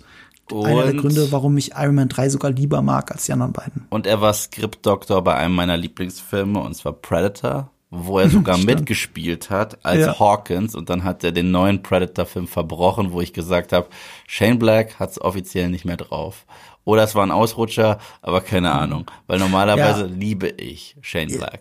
Ich auch. Ich verstehe das bei Predator. Ich finde ihn gar nicht so schlecht, wie er gemacht wird. Ich hatte super viel Spaß im Kino. Das Ding ist, ähm, das letzte Drittel, da hat mir das Studio sehr viel reingeredet und es wurde alles komplett neu gedreht. Und das letzte Drittel ist der Film, wo der, die Stelle, wo der Film halt komplett auseinanderfällt. Ich glaube aber, dass für dich als alter Predator-Fan der Film schon viel früher auseinanderfällt. Ja, ja. Ich kann es verstehen, aber ich bin nicht so ein großer Predator-Fan wie du. Ich kann da mehr drüber lachen und das hat mir der Film gegeben. Ich habe viel gelacht. Ich lieb, ich lieb dafür Predator einfach viel zu sehr. Ich finde, der Ja, originale. Film ist so toll und ich kann mitreden. Und äh, irgendwie Ich, ich glaube, wir können uns darauf einigen, Shane Black kann halt nur so Detektivgeschichten. Das sind immer die gleichen Geschichten, aber die, die er macht, sind super. Ja, das stimmt, das stimmt. Und, und äh, er, ihm reicht halt ein Duo. Er muss ein gutes Duo haben. Ja. Äh, und, und mit denen tobt er sich dann halt so richtig aus. Stimmt, also The Predator hat ja auch kein richtiges Duo, sondern eher so eine Gruppe. Ja, was Wenn halt so krass ist, was der originale Film halt auch hatte. Mhm. Aber da haben die sich wesentlich mehr ergänzt. Wenn du mir jetzt eine Pistole auf die Brust hältst und fragst, was war nochmal die Rolle von dem Typen und dem, ich so, keine Ahnung. Der eine war, der eine hat Tourette und der andere war ein Narcos. So, Ich fand das alles nicht so schlecht. ja. Ich habe wirklich sehr viel gelacht. Egal, egal. Äh, Shane Black ist bei mir ganz weit oben immer und äh, ich habe einmal im Jahr so eine Phase, wo ich mir mindestens The Last Boy Scout anschaue, äh, wo ich mir The Nice Guys mittlerweile anschaue und einen meiner absoluten Lieblingsfilme Kiss Kiss Bang Bang. Den muss ich halt immer gucken. Das äh, und dafür werde ich Shane Black immer ewig dankbar sein. Und alle Marvel-Fans sind natürlich auch Shane Black für immer dankbar, weil Kiss Kiss Bang Bang ähm, der äh, Film war, der das Comeback von Robert Downey Jr. war und die Bewerbung für Iron Man 1. Ja, Also nur wegen diesem Film gibt es überhaupt Iron Man 1 mit einem Robert Downey Jr. Das darf man auch nicht unterschätzen. Also es klingt jetzt so rein interpretiert, aber nein, das sagen alle Beteiligten. Ja. Das sagt Robert Downey Jr. Und wie gesagt, das Ende hat uns Shane Black gegeben von Iron Man 1. Und das macht wirklich, das unterscheidet Iron Man 1 von fast allen Comicfilmen da draußen, die es gibt. Dieses Ende. Ja. Dass es eben nicht darum geht, die Anonymität beizubehalten. Das war das Aufstoßen, das Tor eines komplett anderen Marvel-Universums. Und äh, das kann man nicht äh, Shane Black hoch genug anrechnen. Absolut, absolut. Und das bringt uns zu unser Nummer drei, denn es ist die gleiche. Das ist verdammt lustig, weil unsere Nummer drei ist ein Sequel. Und nicht mal ein direktes Sequel, sondern der dritte Teil einer mittlerweile fünfteiligen Reihe. Und zwar Die Hard with a Vengeance. Stirb langsam drei, jetzt erst recht. Ist auch mit Abstand der meisten Shane Black-mäßige Stirb langsam Film. Das Ja. ist ein Shane Black-Film eigentlich. Ich glaube, deswegen liebe ich den so sehr. Ich liebe, es ist auch ein guter John McTiernan-Film. Also John McTiernan Ja. sollte man bitte nicht äh, ähm, missachten. Der hat uns Predator, der hat uns Die Hard und der hat uns Die Hard 3 gegeben. Das ist die Dreieinigkeit des John McTiernans. Und er Ja. hat mir sogar einen von Arnis spaßigsten Filmen gegeben, und zwar Last Action Hero. Der wirklich, der wirklich sehr, sehr Du, spaßig. äh, ich, ich bin, ich unterschreibe die Aussage von, glaube ich, Patrick H. Willems, dass äh, Shane Black der wichtigste amerikanische Actionregisseur überhaupt ist. ja, ja. Also er hat ja auch Jagd auf Rot Oktober gemacht. Ja, ja, und das, Der Mann ist ein Genie. das Besondere an ähm, den Die Hard Film ist ja häufig, dass jeder einzelne Teil auf irgendeinem Roman oder irgendeiner Idee basiert, die nicht mal zwingend was mit Die Hard zu tun hat und dann angepasst wurde, um mhm. zu einem Die Hard Film zu werden. Mhm. Der originale Film war ja übrigens äh, im Original zugeschrieben auf Frank Sinatra sogar, der war auch viel zu alt, oh aber er musste offiziell gefragt werden und absagen, bis es dann überhaupt erst losging. Und Die Hard with a Vengeance äh, basierte auf einer Geschichte, die Simon Says hieß. Mhm. Und das Besondere, was, was Die Hard 3 zum Beispiel krass äh, unterscheidet von Die Hard 2, ich finde Die Hard 2 ein bisschen unterschätzt, das ist ein Guilty Pleasure, aber es ist im Grunde genommen Teil 1 nicht so gut. Ich finde ihn krass überbewertet. Also ich, ich mein Gefühl, also wenn ich, wenn ich, wenn ich jetzt hier eine Umfrage machen würde, sagen sehr viel mehr Leute, Die Hard 2 ist besser als Die Hard 3. Und das finde ich nicht. Und damit ich, ist er überbewertet. Das, das finde ich nicht. Ich finde Die Hard 2 ist der Kevin allein in New York Film. Also es ist, ja. es ist der gleiche Film nochmal, ja. nur nicht so gut. Ja. Und, äh, und er geht auch durch alle Beats und der Charakter sagt dann auch immer, ah, schon wieder an Weihnachten. So, ja. und, Die gleiche äh, Scheiße passiert mit gleichem Mann zum gleichen, zum zweiten Mal. Genau, genau. Ja. Aber es gibt ein paar sehr starke Action-Set-Pieces, die ich mag und John McClane ist halt immer noch John McClane. Ich mag auch Die Hard 4, ich, ich bin da in der Minderheit, ich hasse nur Die Hard Ja, 5. ich mag den auch. Äh, Die Hard 5 hasse ich nicht mal, aber es ist kein Die Hard Doch, den hasse ich. Es ist für mich kein Die Hard Film, es ist für mich ein dummer Actionfilm, aber hat für mich mit Die Hard nichts mehr zu tun. Der hat nichts mit Die Hard zu tun. Aber der dritte ist äh, ist aus so vielen unterschiedlichen äh, Gründen spannend. Weil erstens, John McClane hatte in Teil 1 keinen richtigen Partner. Man könnte so sagen Sergeant Powell, aber das war zwar eine Hammer-Cop-on-Cop-Dynamik, die aber nur über Funk stattgefunden hat und die haben sich mhm. ja nicht mal gesehen bis zum Ende des Films. In Teil 2 gab es überhaupt keinen Partner. Aber da 3 hat ihm einen Partner gegeben, der nicht mal ein Kopf war, und zwar Sam Jackson gespielt, äh, spielt Zeus und nicht Jesus. Do I look Puerto Rican to you? Ähm, großartiges Hin und Her, auch die erste Zusammenarbeit zwischen Bruce Willis und Samuel Jackson, möchte ich meinen. Und es war dann ein Trend. Die waren dann zusammen in Pulp Fiction, die waren zusammen in Unbreakable. Nee, nee, der war halt Pulp Fiction war doch vorher, oder? Ich weiß es gar nicht. Ich, ich glaube schon. Ich glaube, Die Hard with the Vengeance 1995, wenn ich mich nicht täusche. Das ist ja 95. Und Pulp Fiction ist 94. Ist der so? Ja, ja. das sage ich dir gleich. Aber, aber Pulp Fiction, die hatten ja keine richtige gemeinsame Szene. Sie laufen aneinander vorbei. Ja. Glaube ich aber, äh, aber sie, sie haben halt trotzdem schon viel Erfahrung miteinander gesammelt. Und du hast recht, der ist von 95, meine Güte. Ähm, Ey, fuck, ich habe diesen Film so oft gesehen. Ich, ich habe den vielleicht sogar öfter gesehen als Die Hard 1. Es ist so sehr liebe ich Die Hard 3. Die Hard 1 schaust du immer nur an Weihnachten, weißt du, Die Hard 3 kannst du immer gucken. Und, und, und das, das mache ich halt nicht. Ich bin halt so ein richtiger ähm, atmosphärischer Filmegucker. Das bedeutet, wann immer es super heiß ist und ich schwitze, gucke ich Die Hard with a Vengeance und freue mich schon am Anfang über Hot Town, Summer in the City. Was für ein geiler Einstieg, jedes oder? Jedes Mal, jedes Mal. Ich liebe diesen Einstieg von Die Hard with a Die Vengeance. Die erste Explosion findet in den ersten 15 Sekunden statt. Und das tut so fucking weh. Ja. Also gerade nach, nach äh, ähm, 2001. Äh, ja. Ich weiß noch, ich weiß noch, äh, vielleicht erinnert ihr euch daran draußen, äh, als ähm, als äh, 9-11 passiert ist und wir alle gebannt vor den Fernseher standen und gedacht haben, das ist ja wie in Hollywood, krass, dass sowas überhaupt wirklich möglich ist. Und du hast immer wieder die Leute sagen gehört, es ist wie in Hollywood, es ist wie in Stirb langsam. Und das aus zwei verschiedenen Gründen. Wegen Stirb langsam 1, wegen dem Hochhaus und wegen Stirb langsam 3, Terrorismus in New York. Mhm. Und ja. das fühlt sich so echt an. Also diese Explosion, weißt du, kein Wunder, dass mich so oft CGI nicht beeindrucken kann. Guck dir diese Explosion mitten in New York in Die Hard 3 an. Da wird's dir anders. Ja. Und, und gleichzeitig ist es so cool gemacht. Das ist ja noch, da wird's ja erst recht anders, weil, Moment mal, ich finde das jetzt so cool, aber gleichzeitig war das ein Terroranschlag. Scheiße. Na, und das, und das Besondere in diesem Film ist halt auch, wir dachten, John McClane war schon im Arsch in Teil mhm. 1 aber auch wie er hier geschrieben ist. Holly hat ihn verlassen. Er ist mhm. wieder eigentlich in seiner Komfortzone New York, aber ihm geht's nicht gerade gut. Er hat ein Alkoholproblem. Den ganzen Film kämpft er sich durch den Kater, weil der Film halt auch, was sehr viel, was eigentlich eine ganz gute Regel ist für Actionfilme, und zwar uns einen Timeframe zu geben. Weil dann gibt's automatisch äh, Tension. Das spielt alles in mhm. einem Tag. Und er und Zeus, der ja mit in die Situation rein gezwungen wird geradezu. Die müssen Rätsel lösen von diesem ominösen Simon, der immer wieder irgendwelche sadistischen Jigsaw-Spiele mit denen spielt. Und wenn sie das mhm. äh, Rätsel nicht lösen, dann wird irgendwer oder irgendwas in die Luft gejagt. Und das ist mega cool. Das hat diesen Speed-Effekt von dem Film mit Keanu Reeves, wo mhm. wir wissen, okay, wir sind jetzt in diesem Bus, wir müssen so schnell fahren und wenn das äh, irgendwie zu langsam oder zu schnell ist, dann fliegt er in die Luft. Und so fühlt man sich den ganzen Film an, ist die ganze Zeit in Bewegung. Es gibt nur eine Sache, die ich am Film nicht so mag, das ist das Ende, was übrigens auch komplett tagged on war. Also es gibt so einen finalen Showdown mit einem Hubschrauber, der ist zwar schon spektakulär, aber euch allen rate ich, guckt euch mal das alternative Ende an. Das alternative Ende zu Die Hard with a Vengeance ist so viel geiler und wenn man damit die Reihe beendet hätte, wäre das wirklich heftig gewesen. Ich find's nicht geiler. Ich find's nicht geiler. Ich mag das Ende vom dritten, aber es ist tagged on. Da hast du absolut recht. Das fühlt sich sehr dran geklatscht an, aber ich mag trotzdem den letzten Shot, wenn er am Telefon steht und dieses, dieses Musikthema, dieser Marsch aus dem Bürgerkrieg wieder einsetzt. Ja. Äh, auch weil es um heimischen Terrorismus geht. Und ich liebe, und das kann man dem Film nicht hoch genug anrechnen, wie sehr er halt nicht den ersten kopiert und trotzdem perfekt dazu passt. Absolut. Äh, für mich ja. ist ähm, Die Hard 1 der perfekte Weihnachtsfilm und für mich ist es der perfekte Action-Sommer-Blockbuster. Ja, das stimmt. Und, und, und in beiden spürst du, also in, in Die Hard 1 spürst du Weihnachten und hier spürst du die Hitze, du spürst den Schweiß, du siehst, wie Bruce Willis und Sam Jackson stinken müssen schon durch alles, was sie da durchmachen müssen die ganze Zeit. Und ich finde es großartig.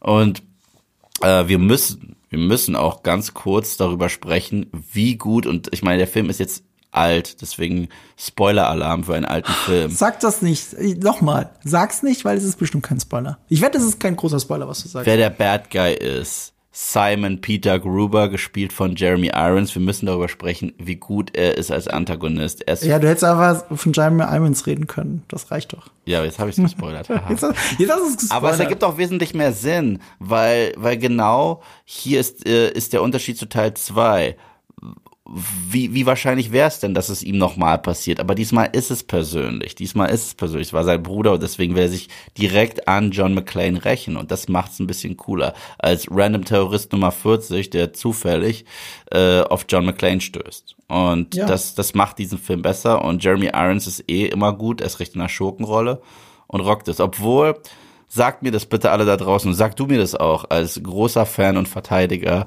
von deinem geliebten Street Fighter Film.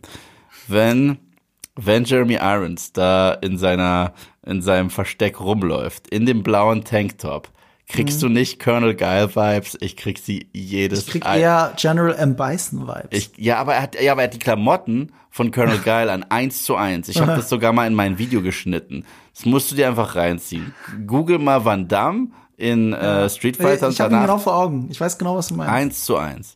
Und das finde ich jetzt mal ja. toll. Und übrigens an alle Marvel-Fans da draußen. Eine der beliebtesten Szenen aus einem der besten Marvel-Solo-Filme, und zwar Captain America The Winter Soldier, die Fahrstuhlszene, die gibt's für Erwachsene in Die Hard with a Vengeance.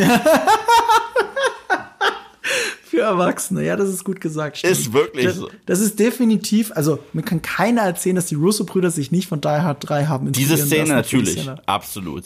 absolut. Kein, und, und, und ich liebe diese Szene, die gucke ich regelmäßig einfach so auf YouTube. Ja, und gleichzeitig, so. und gleichzeitig ist da das krasseste Kontrastprogramm. Ich sag dir auch warum. Weil wenn du Captain America The Winter Soldier guckst und diese besagte Szene, da ist Cap ja der größte und der kräftigste und Supersoldat, da steigen dann immer mehr und mehr ein. Und dann braucht man auch so viele gigantische Typen, dass sie ihn irgendwie kurz festhalten. Die Szene mit Bruce Willis, John McClane im Fahrstuhl ist sogar so gedreht und inszeniert, dass es ausschaut und uns versichert, er ist definitiv der Kleinste. Und ja. das macht es irgendwie noch cooler, finde ich. Ja, stimmt. Er ist der körperlich unterlegenste. Absolut. Und aber, aber, aber, halt aber, deswegen ist er der, der, ultimative Underdog. Deswegen ist ja John McClane ja. so besonders. Er ist ja nicht der Arnie ja. und nicht der Stallone und auch nicht der Van Damme. I'm gonna kick your bison's ass so hard. Das ist er ja. nicht. Das ist das Ding bei Bruce Willis in diesen Die Hard Sachen. Er ist immer nur cleverer. Ja. Zum Beispiel, er schießt halt schneller als die anderen. Er schießt halt, und nicht, weil er schneller zieht, so wie in einem Western, sondern weil er es zuerst macht, weil er ja. sich sicher ist durch seinen detektivischen Verstand, da ist jetzt ein Böser drin, ich schieß einfach. Gibt's auch im dritten, äh, ja. ähm, im dritten Film wieder, wenn er diesen Truck anhält und er weiß, da ist schon jemand drin. Und er hält die an und die und du siehst, wie die da drin schon die Maschinenpistole bereithalten und er schießt einfach durch die Tür und sie fallen tot raus. Ja, und, und was auch Ohne überraschend an diesem Film ist jedes Mal, wie wenig eigentlich geschossen wird. Wie lange dauert es, bis der erste Schuss gefeuert wird? Richtig lange, aber trotzdem ist der Film so spannend durch dieses Simon Says Spiel und dadurch, dass wir gar keine Zeit verlieren und in den Plot zu. Wir werfen einen noch schneller in den Plot rein als in Die Hard 1. Und Die Hard 1 passiert sehr schnell. Ich glaube, Die Hard 1 braucht acht Minuten, bis, äh, bis äh, Nakatomi Plaza eingenommen ist. Und hier braucht es 20 Sekunden, bis, bis es richtig losgeht. Und das ja, ist also, bis halt die Explosion ertönt. Genau. Und dann geht's auch schon los mit der Missionsbesprechung. unterbricht Also ist Joe Cocker. Die Explosion hat, hat die Chutzpe, Joe Cocker zu unterbrechen. Ja. Ja, Wahnsinn. Äh, ja, und schmeißt dich direkt rein. Auch wissend, weil es eben eine Fortsetzung ist und das macht zu einer tollen Fortsetzung. Du brauchst jetzt nicht viel Character Introduction und Ja. du brauchst ein bisschen Kontext zu den anderen Filmen. Aber das ist ein eigener Film trotzdem. ja, total, total. Wunderbar. Und, und. Standout Sam Jackson Performance, muss man sagen. Eines, Ja. der, eine der, ähm, er ist zwar auch sehr, ähm, sehr Sam Jackson und er, äh, er, er, er kaut geradezu die Szenerie auf, aber er ist nicht Mr. Cool, er ist auch Mr. Everyday Guy, nur mit ein bisschen Attitüde und das vereint die beiden auch so cool und das finde ich, ganz- finde ich ganz stark. Er ist nicht einfach der zweite Badass, der richtig gut kämpfen kann, sonst was im Gegenteil. Aber er hat halt Sam Jacksons Charisma und Attitüde und das macht ihn so cool. Ja, Die Hard with a Vengeance für mich ohne Frage einer der aller, allerbesten Actionfilme überhaupt. Ja. Wenn ich eine Top 10 machen müsste, wäre der ganz weit oben, so wie er hier auch ganz weit oben ist als Nummer 3. Das Problem ist, er ist unsere gemeinsame Nummer 3 und wir haben euch ja 10 Filme versprochen, deswegen brauchen wir eine Ehrennennung an der Stelle. Und die Ehrennennung ist ein Film, Eve, bei dem du dich sehr schwer getan hast, ihn nicht in deinen Top 5 zu haben, nämlich Sin City von Robert Rodriguez, basierend auf Frank Millers Graphic Novel. Ähm, da habe ich auch überlegt, ja, aber es ist ein Episodenfilm, ist ja Pulp Fiction auch. Äh, aber Bruce Willis Rolle ist signifikanter für Sin City, als sein Butches ist für Pulp Fiction. Äh, er spielt Hardigan, den einzig korrekten Cop in der Hardcore-Version von Gotham City. Ich meine, in diesem Film, ich glaube, wenn wir einfach nur Quantität messen, okay, wenn wir einfach nur Quantität messen, ist es der brutalste Film auf der Welt. Weil ich glaube, es vergehen keine 30 Sekunden, ohne dass jemand geschlagen, erschossen, äh, erdrosselt, äh, erdolcht wird und so weiter. Also, du äh, hast nie The Sadness gesehen. ja, okay. Der hat mich sehr sad gemacht, aber Sin City macht es äh, besser als The Sadness. Ähm, aber ja, das, der Film ist aus vielen unterschiedlichen Gründen richtig cool. Erstens, Leute werden immer sagen, äh, Eve meckert immer über CGI im MCU und so weiter. Ich so, ich mecker nicht, wenn es cool aussieht und wenn es Comic-akkurat ist. Und es kann kaum Comic-akkurater sein als in Sin City. Da hat Robert Rodriguez diese, diesen Graphic Novel genommen und den auf die Leinwand geworfen, wie er auch mit Schwarz-Weiß spielt, wie er mit der Comic-Natur spielt, wie er dann hier und da ein bisschen Farbe reinbringt durch Blutkleckser, durch die blauen Augen von einer Figur. Ein Charakter ist komplett gelb. Ähm, wahnsinnig toll. Und hier spielt Bruce Willis halt so einen richtigen Prototyp, der eigentlich richtig abgebrüht ist. So stelle ich mir vor, würde sich John McClane wirklich in seinen 60ern, 70ern benehmen und nicht wie in Die Hard 5. Und ähm, ich, ich, ich fand diese Rolle immer sehr stark, ich fand sie immer sehr ehrenhaft. Und im Kinocut ähm, ist das der einzige Charakter, der zwei Kapitel kriegt. Und zwar, der Film fängt mit Bruce Willis an und endet dann mit Part 2 von seiner Geschichte. Im späteren Blu-ray Extended Cut hat man das einfach zu einer großen, fetten Story gemacht, die direkt Ja, am warte Anfang mal, schon Kinocut, jetzt bring mich nicht durcheinander. Ich dachte, der Film fängt an mit Hartnett. Ja, ja, aber das ist ja nur Intro. Ich, ich rede davon mit, Ja. äh, es gibt, Josh Hartnett ist nur das Intro, aber es gibt ja drei Episoden im, äh, in Sin Mhm. Ach, City. ja, ja, ja, jetzt Äh, weiß ich's es- wieder. Ja, es, du hast es, recht. Es gibt die von Bruce Es Willis. endet mit seinem mutmaßlichen Tod. Ja, es ist, also es gibt drei Geschichten. Es gibt eine von Hardigan, das ist Bruce Willis, es gibt eine Ja, ja. von Dwight, das ist Clive Owen, und es gibt eine von Marv, das ist Mickey Rourke. Und Ja, ja, Mickey Rourke klar. kriegt den Mittelteil. Ja, du hast, du, nee, du hast absolut recht. Genau. Also in der ersten Szene nach, der Josh, nach dem Josh Hartnett-Intro geht es um den vermutlichen Tod von Bruce Willis. Und, ähm, und, später lebt und, und ja. das letzte Kapitel im Kinocut ist dann erneut seine Geschichte geht weiter. Und es Mhm. gibt einen Blu- einen Blu-ray-Cut, der ist auch ziemlich cool, weil er hat dann auch diese stylischen Überschriften, ein bisschen Tarantino angehaucht und ein bisschen auch Graphic Novel angehaucht. Und Den habe ich nicht gesehen. Der ist ganz, der ist trotzdem sehr cool. Ich habe ich hab die Blu-ray, wo beide Versionen drauf sind. Und je nachdem, wie ich mich gerade fühle, gucke ich mir das und das an. Ähm, und da ist äh, Bruce Willis Geschichte ein großes, dickes Ding. Es ist eine äh, lange Story und dann wirkt seine Story auch wie die längste. Weil Bruce Willis Story wirkt halt wie in der Mitte abgehackt und Marv's Story wirkt wie die längste, äh, die danach kommt, die von äh, Mickey Rourke. Mhm. Aber äh, er ist, äh, ich finde es irgendwie auch schön im Kinocut, wie es mit ihm anfängt und mit ihm endet. Und ja. äh, das, das, das mochte ich immer sehr gerne, weil er geht ja eine ordentliche Entwicklung durch und was er alles aufgibt. Er gibt sein ganzes Leben auf, er gibt seinen Ruf auf, gibt seine Frau auf, um ein Leben zu retten. Und das macht ihn zu einem richtigen Held in einer Stadt, in der es überhaupt keine Helden gibt. Und er ist, mhm. er ist ja nicht mal wie, wie Marv, der ein Anti-Held ist, oder wie Dwight, der ein Anti-Held ist. Er ist ein richtiger Held im Film. Und mhm. das ist eigentlich ganz cool. Ja, die, und die letzte Szene zieht mir einfach immer noch die Schuhe aus. Ja. Und ist auch genau das, was du sagst, sieht aus wie ein Comic. Ja. Wunderbare Silhouette, Panorama. Danach ist die Welt ein Stückchen schlechter und gleichzeitig besser. Ja. Das ist halt Melancholie pur. Ja. Sehr, Sin City ist ein schöner Pick dafür, auch wenn es ein Episodenfilm ist wie Pulp Fiction, aber ein perfekter Pick. Ja. Wer hätte die Rolle spielen können außer Bruce Willis? So. Ich kenne niemanden. Unmöglich. Ich kenne wirklich niemanden. Nee. Ja. Love it. Das gleiche gilt natürlich auch für unsere, jetzt muss ich gucken. Platz zwei, das, wieder ein gemeinsamer. Ja, es ist wieder gemeinsam. Aber, es, aber es, es ging nicht anders und ihr wusstet, dass es kommt und es war auch unser einzelne Weihnachtstalk und wie kann es auch anders sein? Es ist Die Hard. Also wer eine Bruce Willis Liste macht ohne Die Hard, sorry, ihr habt Unrecht. Wenn, wenn, wenn nee, dieser, Film nicht, ja Hard, wenn dieser Film nicht auf der Liste 1. steht, der erste Die Hard, dann macht ihr irgendwas falsch. Äh, weil es ist der beste Actionfilm aller Zeiten, es ist der beste Weihnachtsfilm aller Zeiten, äh, es wurde ein neues Genre definiert, der verwundbare Held war da. Ähm, das war eine Rolle, die halt sich sehr unterschieden hat von den Prototyp-Helden, sehr gegen den Charakter eigentlich gegangen ist. Es ist ein verwundbarer Typ, es ist ein Typ, der weint, es ist ein Typ, der nicht mal Schuhe hat, es ist ein Typ, wo wir wirklich überlegen, schafft er es durch diese Nacht? Und Bruce Willis hat das hat alles so geil eingefangen. Das erste, was wir sehen, ist, dass er Angst hat vom Fliegen. Ich habe Angst vom Fliegen. Ich, äh, ich kann mich damit direkt identifizieren, obwohl ich so viel fliege. Aber ja, aber Yves, ja. hast du denn mal nach der Landung mit den Ich habe den ganzen geballt? Scheiß schon jedes Mal gemacht. Es bringt einen Scheiß. Es bringt null. Das ist der dümmste Ratschlag. Kam auch von dem Typen, der, der dann, der dann Angst hat, als er die Waffe gesehen hat. Das ist ein Trottel.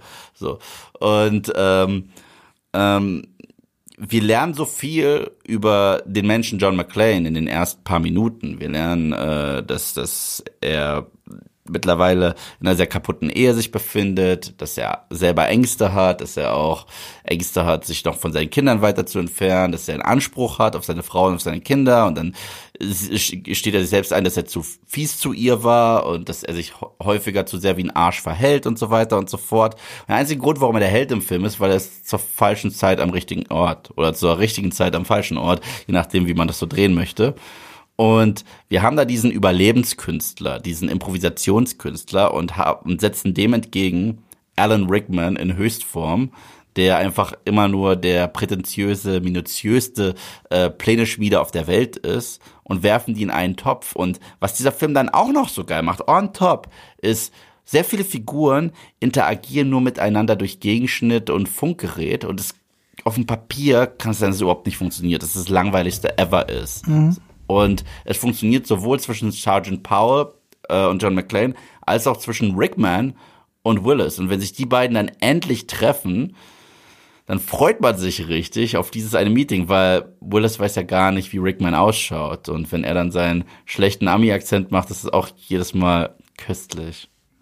Ja, ähm, ich will da gar nicht so viel Worte drüber verlieren, weil das haben wir ja schon ausgiebig in unserem Weihnachtsspecial gemacht. Hört da gerne mal rein, die zehn besten Weihnachtsfilme. Und da reden wir natürlich sehr lang und sehr ausführlich. Noch ausführlicher als Yves gerade über Stirb langsam eins. Ich möchte nur was ganz anderes vorausschicken. Ne? Ich bin ein großer Star Wars-Fan, aber ich schaue seit 20 Jahren jedes Jahr äh, Stirb langsam. Und ich schaue nicht Star Wars so oft, wie ich Stirb langsam schaue. Mhm. So gut ist dieser Film, so wichtig ist dieser Film und so perfekt passt er zur Weihnachtszeit. Und wie könnte es denn anders sein, wenn das nicht unser, mindestens unsere Nummer zwei ist, unsere gemeinsame Nummer zwei. Und weil es unsere gemeinsame Nummer zwei ist, brauchen wir auch eine gemeinsame Ehrennennung. Ja. Und jetzt kommen wir endlich mal zu einem Film, der kein Actionfilm ist. Mhm. ähm, wir wollen ja Bruce Willis nicht nur als Actionstar feiern, sondern vor allem auch als Charakterdarsteller. Und einer der Mainstream-Filme, die es wirklich geschafft haben, in der breiten Öffentlichkeit auch Bruce Willis als Charakterdarsteller zu etablieren. Das ist äh, deine Wahl für die Ehrennennung, Eve. The Nämlich? Sixth Sense von M. Night Shyamalan. Es gab eine Zeit, wo Leute gesagt haben, M. Night Shyamalan wird der nächste Spielberg. Äh, das würde heute, das würden heute nicht mehr so viele Leute sagen. Aber nach diesem Ich höre das Film- zum allerersten Mal Das gerade. haben wirklich Leute gesagt nach The Sixth Sense und nach dem zweiten Film, den er danach rausgehauen hat. Und äh, The Sixth Sense, alle sprechen immer nur über den Twist und Leute sprechen nicht mehr über diese unfassbar emotionale Performance von Bruce Willis. Äh, das ist kein Film, in dem er eine Waffe trägt. Das ist ein Film, in dem er eine Aufgabe hat, er möchte ein Kind besser verstehen und er möchte einem Kind helfen. Und er hat selber persönliche Probleme und er ist selber entfremdet von seiner Frau, entfremdet in Anführungsstrichen. Und ähm, aber in erster Linie ist er der Einzige, dem sich dieser Junge anvertraut, der sagt, dass er tote Menschen sieht. Und das wirkt auf dem Papier wie der heftigste Horrorfilm. Ist es nicht, es gibt ein paar Horror- und Spooky-Einlagen, aber in erster Linie ist es echt eine wunderschöne Beziehung zwischen Haley Joel Osmonds ähm, äh, Charakter und eine der besten Kinderperformances aller Zeiten und Bruce Willis als diesem sehr verständnisvollen, teilweise lustigen, er probiert ja auch den Jungen aufzuheitern und behandelt ihn halt auch wie einen Jungen und nicht wie ein Mann. Und äh, ich liebe deren gemeinsame Szenen, wenn sie einfach nur ein bisschen sich gegenüber, äh, sich äh, einander öffnen und so weiter und so fort. Ganz toll. Das erste, was er macht, ist ihm einen Trick zeigen, wenn er das erste Mal zu ihm nach Hause kommt. Und das ist eine Rolle, die man nicht zwingend mit Bruce Willis assoziieren würde, aber sie ist sehr emotional, sie ist sehr verletzlich, sie ist sehr vielschichtig und ich liebe ihn in diesem Film und ich liebe diesen Film. Ja, äh, du hast recht. Es wird immer zu viel über den Twist geredet, als wäre der Film nur von dem Twist abhängig. Ich finde es so schön auch in der Nachbetrachtung, wie schön der Twist vorbereitet ist. Ja. Das macht ihn auch so toll. Das macht der M. Night Shyamalan später nicht mehr so. Also die Twists sind schon, also die sind so vorbereitet, dass halt jeder, der darauf achtet, es erstens sofort erkennt und zweitens hat man das Gefühl, der Film ist nur um den Twist herum geschrieben. Aber Six Sense, obwohl er einer der den besten Filmtwists aller Zeiten hat, ist nicht nur um diesen Twist herum geschrieben. Ja. Genau wie du sagst, es geht um die Beziehung zwischen den Figuren und das kann Bruce Willis so toll darstellen. Äh, und Haley Joel Osment natürlich auch. Also gerade, also was für ein Glückspick mit, mit einem Kinderdarsteller sie da hatten. Ähm, das ist ein One-in-a-Million-Film, muss man sagen. Und der ist eben mit Bruce Willis. Und ab dann wussten wir alle, dass er auch Charaktere spielen kann, also Charakterdarsteller sein kann und nicht nur ähm, Actionheld. Ähm, ich finde, Dustin Hoffman hat aber mal eine schöne Definition für den Begriff Charakterdarsteller gehabt. Er hat gesagt, das sagen sie immer nur zu Darstellern, die hässlich sind.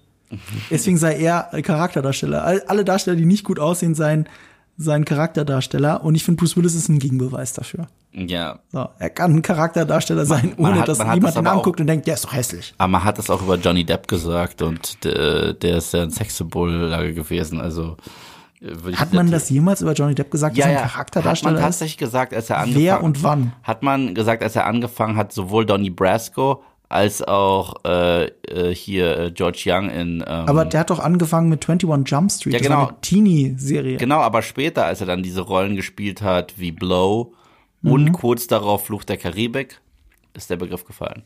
Ja Weil- gut, dann hat man ihn auch Charakterdarsteller. Ich finde ja, er ist dann in dem Moment ja ein Beispiel für einen gut aussehenden Charakterdarsteller. deswegen meine ich ja, das Das ach so, ja, okay. deswegen- deswegen ja, das Dustin Hoffman ist übrigens auch blöd, weil guckt euch mal Bilder an von dem jungen Dustin Hoffman. Wir kennen immer nur Ja. den super erfolgreichen Dustin Hoffman. Ja gut, das stimmt ja auch nicht ganz. Also The Graduate, The Graduate, ja. äh, da ist er auch sehr jung und eher, eher so eine Charakterrolle, aber guckt euch mal junge Fotoshootings an von ihm, wo er halt eben auch modelt. Und deswegen fand ich immer Dustin Hoffman so einen perfekten Pick für, für den Film mit äh, Tom äh, Cruise, wo sie Brüder sind. Rayman. Rayman ist ein fantastischer. Ja, die sehen wirklich aus wie Brüder, wenn man mal drüber nachdenkt. Na egal, äh, ich, ich schweif ab. Mhm. Tun wir immer. Wie immer. Ja, du ja auch. Nee, tun wir immer, habe ich gesagt. Nicht tust so, du ja. immer. Ich habe gesagt, tun wir immer. Ja, tun wir immer, das stimmt. Äh, aber Six Sense ist auch eine schöne Überleitung zu deinem Nummer 1 Pick, würde ja, ich mal behaupten. das ist einer meiner Lieblingsfilme überhaupt. Überhaupt, was krass ist, Mhm. weil der ist von einem Regisseur, bei dem ich mich auch häufig lustig mache. Kann ich Ach, nicht anders wirklich? sagen. Ja, und zwar Mr. M. Night Shyamalan, der uns Perlen gegeben hat wie The Happening, Lady in the Water, After Earth und ich könnte weiter und weiter machen. Ja, und, und dieses Remake von äh, The Last Airbender, was halt auch ein Stück kacke ist. So. Aber er hat uns Unbreakable gegeben. Und für Unbreakable werde ich ihm ewig dankbar sein. Das ist ein Film mhm. Wie kein anderer. Und es ist ein Film, der seiner Zeit sowas von voraus war. Ich meine, heute ist alles eine Superheldenverfilmung und ähm, man probiert wirklich den letzten obskuren Charakter irgendwie noch auszuquetschen, um damit erfolgreich zu sein, weil wir leben im Zeitalter, in dem der Hollywood-Star tot ist und das Franchise lebt, haben wir gesehen. Robert Downey Jr. konnte diesen, was war das, Dr. Doodle-Kack auch nicht verkaufen. Das ging einfach nicht. Und ähm, aber wenn er doch mal Iron Man wäre, die Leute gucken nicht Robert Downey Jr., die Leute gucken Iron Man, die Leute gucken äh, nicht Tom Holland, die gucken Spider-Man. Und hier haben wir eine Dekonstruierung des Superhelden-Genres und das im Jahr 2000. Dekonstruktion. Ja, sorry. Dekonstruktion. Du legst immer so viel Wert darauf, mich zu verbessern, wenn die Kamera aus ist. Ja. Aber ich finde, du kannst mich auch währenddessen verbessern. Ich, ich, ich, verbessere dich immer nur im Englischen. Du darfst mich auf Deutsch verbessern ohne Ende. Okay, das ist unser so, so, so, ähm, Eine Dekonstruktion äh, des Superhelden-Genres und das 2000, was ein spannendes Jahr ist, weil genau in diesem Jahr kam X-Men raus und hat diese, diese Superhelden-Mania überhaupt erst so mhm. losgetreten, wie wir sie jetzt haben. Und dabei ist der Film, Tarantino hat es ja selber mal gesagt, die Geschichte, was wäre, wenn Superman auf der Erde wäre und nicht wissen würde, dass er Superman ist. Und das ist genau. dieser Film eigentlich. Ja. Und was jemand anders mal gesagt hat, der Film ist im Grunde genommen der erste Akt in jedem anderen Superheldenfilm. Und zwar finde heraus, dass du ein Superheld bist. Weil dann ist normalerweise im zweiten Akt sich mhm. weiter auszuprobieren, Action, Action, Bad Guy, Bad Guy und so weiter. Dieser Film ist nur der erste Akt in einen Film gepackt und das macht ihn zu einem krassen Charakterdrama. Und da haben wir zwei wirklich Standout-Performances. Einmal Bruce Willis in seiner subtilsten Rolle ever. Er hat gar nicht so viel Dialog. Er spielt mit seinen Augen. Er wirkt ständig traurig. Er spielt einen depressiven Mann, der kurz davor ist, seine Familie zu verlassen, der sogar in der allerersten Szene probiert, seine Frau zu betrügen, indem er den Ehering wegmacht mhm. und äh, mit einer Frau flirtet. Und dann merkt, er hat da so ein Loch in seiner Seele, weil ihm etwas fehlt. Und dieses Loch füllt er mit seiner Bestimmung. Was, was es echt toll macht, was ein Superheldenmotiv ist, aber in dem Film nie wirkt wie Superheldenmotiv. Und dann haben wir Sam Jackson in eventuell meiner Lieblingsperformance von ihm seit Pulp Fiction, und zwar Elijah Price. Jemand, äh, der heute gar nicht mehr so schrullig wäre, wie er es damals war. Und zwar jemand, der eine Kunstgalerie hat und Comics wie Kunst behandelt und sagt, das ist ein Stück Kunst. Das ist nichts für einen Vierjährigen. Heute, so im Zeitalter von Comic Conventions, hast du nicht gesehen, siehst du lauter 40, 50-Jährige, die genau sowas sagen. Aber damals war das nicht der Fall. Und ähm, ich liebe deren Kontrast. Ich liebe die Tatsache, dass wir den ganzen Film überdenken, dass Elijah die Alfred-Figur ist. Bis wir herausfinden, er ist eine andere Figur. Und äh, ich liebe den Soundtrack von James Newton Howard. Ich liebe die Bilder, ich liebe die Tatsache, dass es voll häufig richtige Comic-Panels gibt. Ich liebe, mhm. wie mit Farben gespielt wird, Superheldenfarben, grün und lila, Kontrastprogramm. Ich bin verliebt in diesen Film bis heute. Ja, ähm, ganz bei dir. Ich bin genau bei dem Tarantino-Zitat. Ich finde den super. Ich möchte an der Stelle einfach eine andere Anekdote dazu erzählen, die mich sehr stolz macht, ehrlich gesagt. Mhm. Ich habe ja schon vorhin erzählt, ich habe mal einen M. Night Shyamalan interviewen dürfen wegen äh, Glass. Und habe da unmittelbar davor habe ich auch äh, die ersten, den ersten Akt gesehen, die ersten 20 Minuten. Und ich hatte das Interview mit ihm und ich brauche immer so einen Eisbrecher, so direkt am Anfang. Und ich habe überlegt, was könnte also ich will mit ihm über Superheldenmythen sprechen, ne? über Dekonstruktion, was er eigentlich aussagen will mit dem Film und auch mit Glas. Und wie er das im Kontext von Marvel und heute sieht, das äh, Video-Interview findet ihr bei mir auf dem Kanal. Einfach M. Night Shyamalan googeln äh, und Nerdkultur. Ähm, und ich bin eingestiegen damit, dass Tarantino ja meint, dass das einer der besten Filme der letzten 20 Jahre sei. Mhm. Und M. Night Shyamalan war erstmal direkt äh, äh, verblüfft, Perplex. Er hat, er hat, er hat dann auch gesagt, so, ich wusste, dass Tarantino den toll findet, dass er was Gutes dazu gesagt hat, aber ich wusste nicht, dass der eine, dass er sagt, dass Unbreakable einer der besten Filme der letzten 20 Jahre ist. Also ich, ich habe das auch ein bisschen paraphrasiert. Also genauer genommen hat gesagt, hat Tarantino eine Liste zusammengestellt, der Filme seit 1994 was glaube ich, also seit er zum ersten Mal selber Filme macht, genau. seit Pulp Fiction, genau. die er für die 20 besten Filme hält. Mhm. Und äh, das war eben 2000, bis 2014 und da war eben Unbreakable mit dabei. Mhm. Und, äh, und dass Shyamalan das von mir dann gehört hat, was er vorher nicht wusste. Und er ist halt auch ein Tarantino-Fan. Und das zu hören, das hat ihn gerade so glücklich gemacht in diesem Moment. Also das war wirklich äh, schön. Das war, äh, hat mich gefreut, dass ihm das jemand sagen konnte. Und das hat mich gewundert, dass ihm noch keiner gesagt hat. Ja, ist krass, weil dieses Interview, dieses Video ist ja so hart viral gegangen. Das findest du ja jedes Mal, wenn du wie Tarantino Movies, Ja. glaube ich, schon eingibst, dann wird dir schon empfohlen, so seine Lieblingsfilme. Und da ist der drauf. Und ich gebe Tarantino recht. Es ist auch einer meiner, also wenn ich jetzt Top 10 Lieblingsfilmliste hätte, wäre der drauf. Wäre der wirklich drauf. So sehr liebe ich diesen Film. Und so Ja. habe ich den auch schon geguckt. Ich würde auch sagen, er gehört eigentlich in eine Top 10 der besten Superheldenfilme, wenn man so möchte. Er ist mein Lieblings-Superheldenfilm. Ja. Dein Lieblings-Superheldenfilm. Absolut. Ohne Welcher ist dein zweitliebster, wenn ich fragen darf? Mein zweitlieblings-Superheldenfilm. Oh Gott, das ist, das ist sehr schwer. Okay, das ist, muss dich jetzt nicht anstrengen. Denk mal in Ruhe drüber nach. Aber Unbreakable ist deine Nummer eins und ist auch deine Nummer eins äh, Bruce Willis-Film. Ja. Mein Nummer eins Bruce Willis-Film, ich meine, muss ja erstmal einen Film finden, der stirb langsam schlägt. Und meine Nummer eins zu finden, auch wenn das nicht mein allererster Gedanke war bei einer Bruce Willis-Liste, ist eigentlich super easy, weil das einer meiner absoluten Lieblingsfilme aller Zeiten ist. In meiner Top 10 findet ihr den tatsächlich auf Platz zwei. Das ist mein zweitliebster Film in der Filmgeschichte. Und er passt so perfekt. Und es war die erste DVD, die ich mir je gekauft habe. Ja? Ja. Ja, ist auch ne, die hatte ich auch. Das ist die in diesem äh, Plastik, ähm, die durchsicht, in diesem durchsichtigen Plastik. Ich weiß genau, was du meinst. Die hatte ich nämlich auch. Ähm, der Film ist mein zweitliebster Film aller Zeiten und da mein Lieblingsfilm Pulp Fiction ist, sind meine Top zwei Filme auf der Welt haben Bruce Willis in der Hauptrolle. Äh, es ist, ich, ich schwöre bei Gott, das ist Zufall. Aber ich habe jetzt nicht Pulp Fiction mit reingenommen, sondern einen französischen Film, den seinerzeit teuersten Film äh, europäischen Film aller Zeiten, was natürlich nicht stimmen sollte, bis zu einem anderen Film von dem gleichen Regisseur. Ich rede von äh, Luc Besson und seinem Film Das fünfte Element, The Fifth Element. Den kann ich rauf und runter schauen. Das ist einer dieser Filme, die kann ich immer einlegen, wenn es mir gerade schlecht geht. Wenn ich krank bin, irgendwie auf, äh, auf der Couch liege und irgendwas gucken will. Ich könnte immer das fünfte Element anmachen, einfach laufen lassen. Das ist für mich ein perfekter, durchgetimter Film. Jedes Frame ist perfekt. Ich würde nichts davon austauschen. Ich liebe diese ganzen praktischen Effekte. Ich liebe die für seiner Zeit revolutionären CGI-Effekte, wobei die recht wenig sind. Ist viel mit Miniaturen, ist viel ähm, echte Kulissen. Ähm, ich liebe diesen französischen Humor, die, die, die, also das Timing, die Witze, die Mimik, wenn Leute anfangen zu tanzen einfach. Ich liebe alles daran. Und warum das für mich auch der perfekte Bruce Willis-Film ist, äh, ist, ist, weil er eigentlich schon fast eine Persiflage auf Bruce Willis spielt. Er spielt eine, äh, als würdest du John McClane nehmen und in ein verrücktes französisches Zukunftsuniversum werfen und er muss die gleiche Scheiße nochmal machen, wie er sie sonst immer macht. Nur in dem Fall hat er noch tausend Qualifikationen, weil er so eine Art James Bond ist. Und, äh, und allein diese Szene in der Oper äh, Ja, auf dem Kreuzschiff, das ist ja eins zu eins stirb langsam. Mhm. Aber runter, runtergefahren auf 15 Minuten. Ja. Und das ist so knackig und so cool. Ich muss diesen Film einfach mit reinnehmen.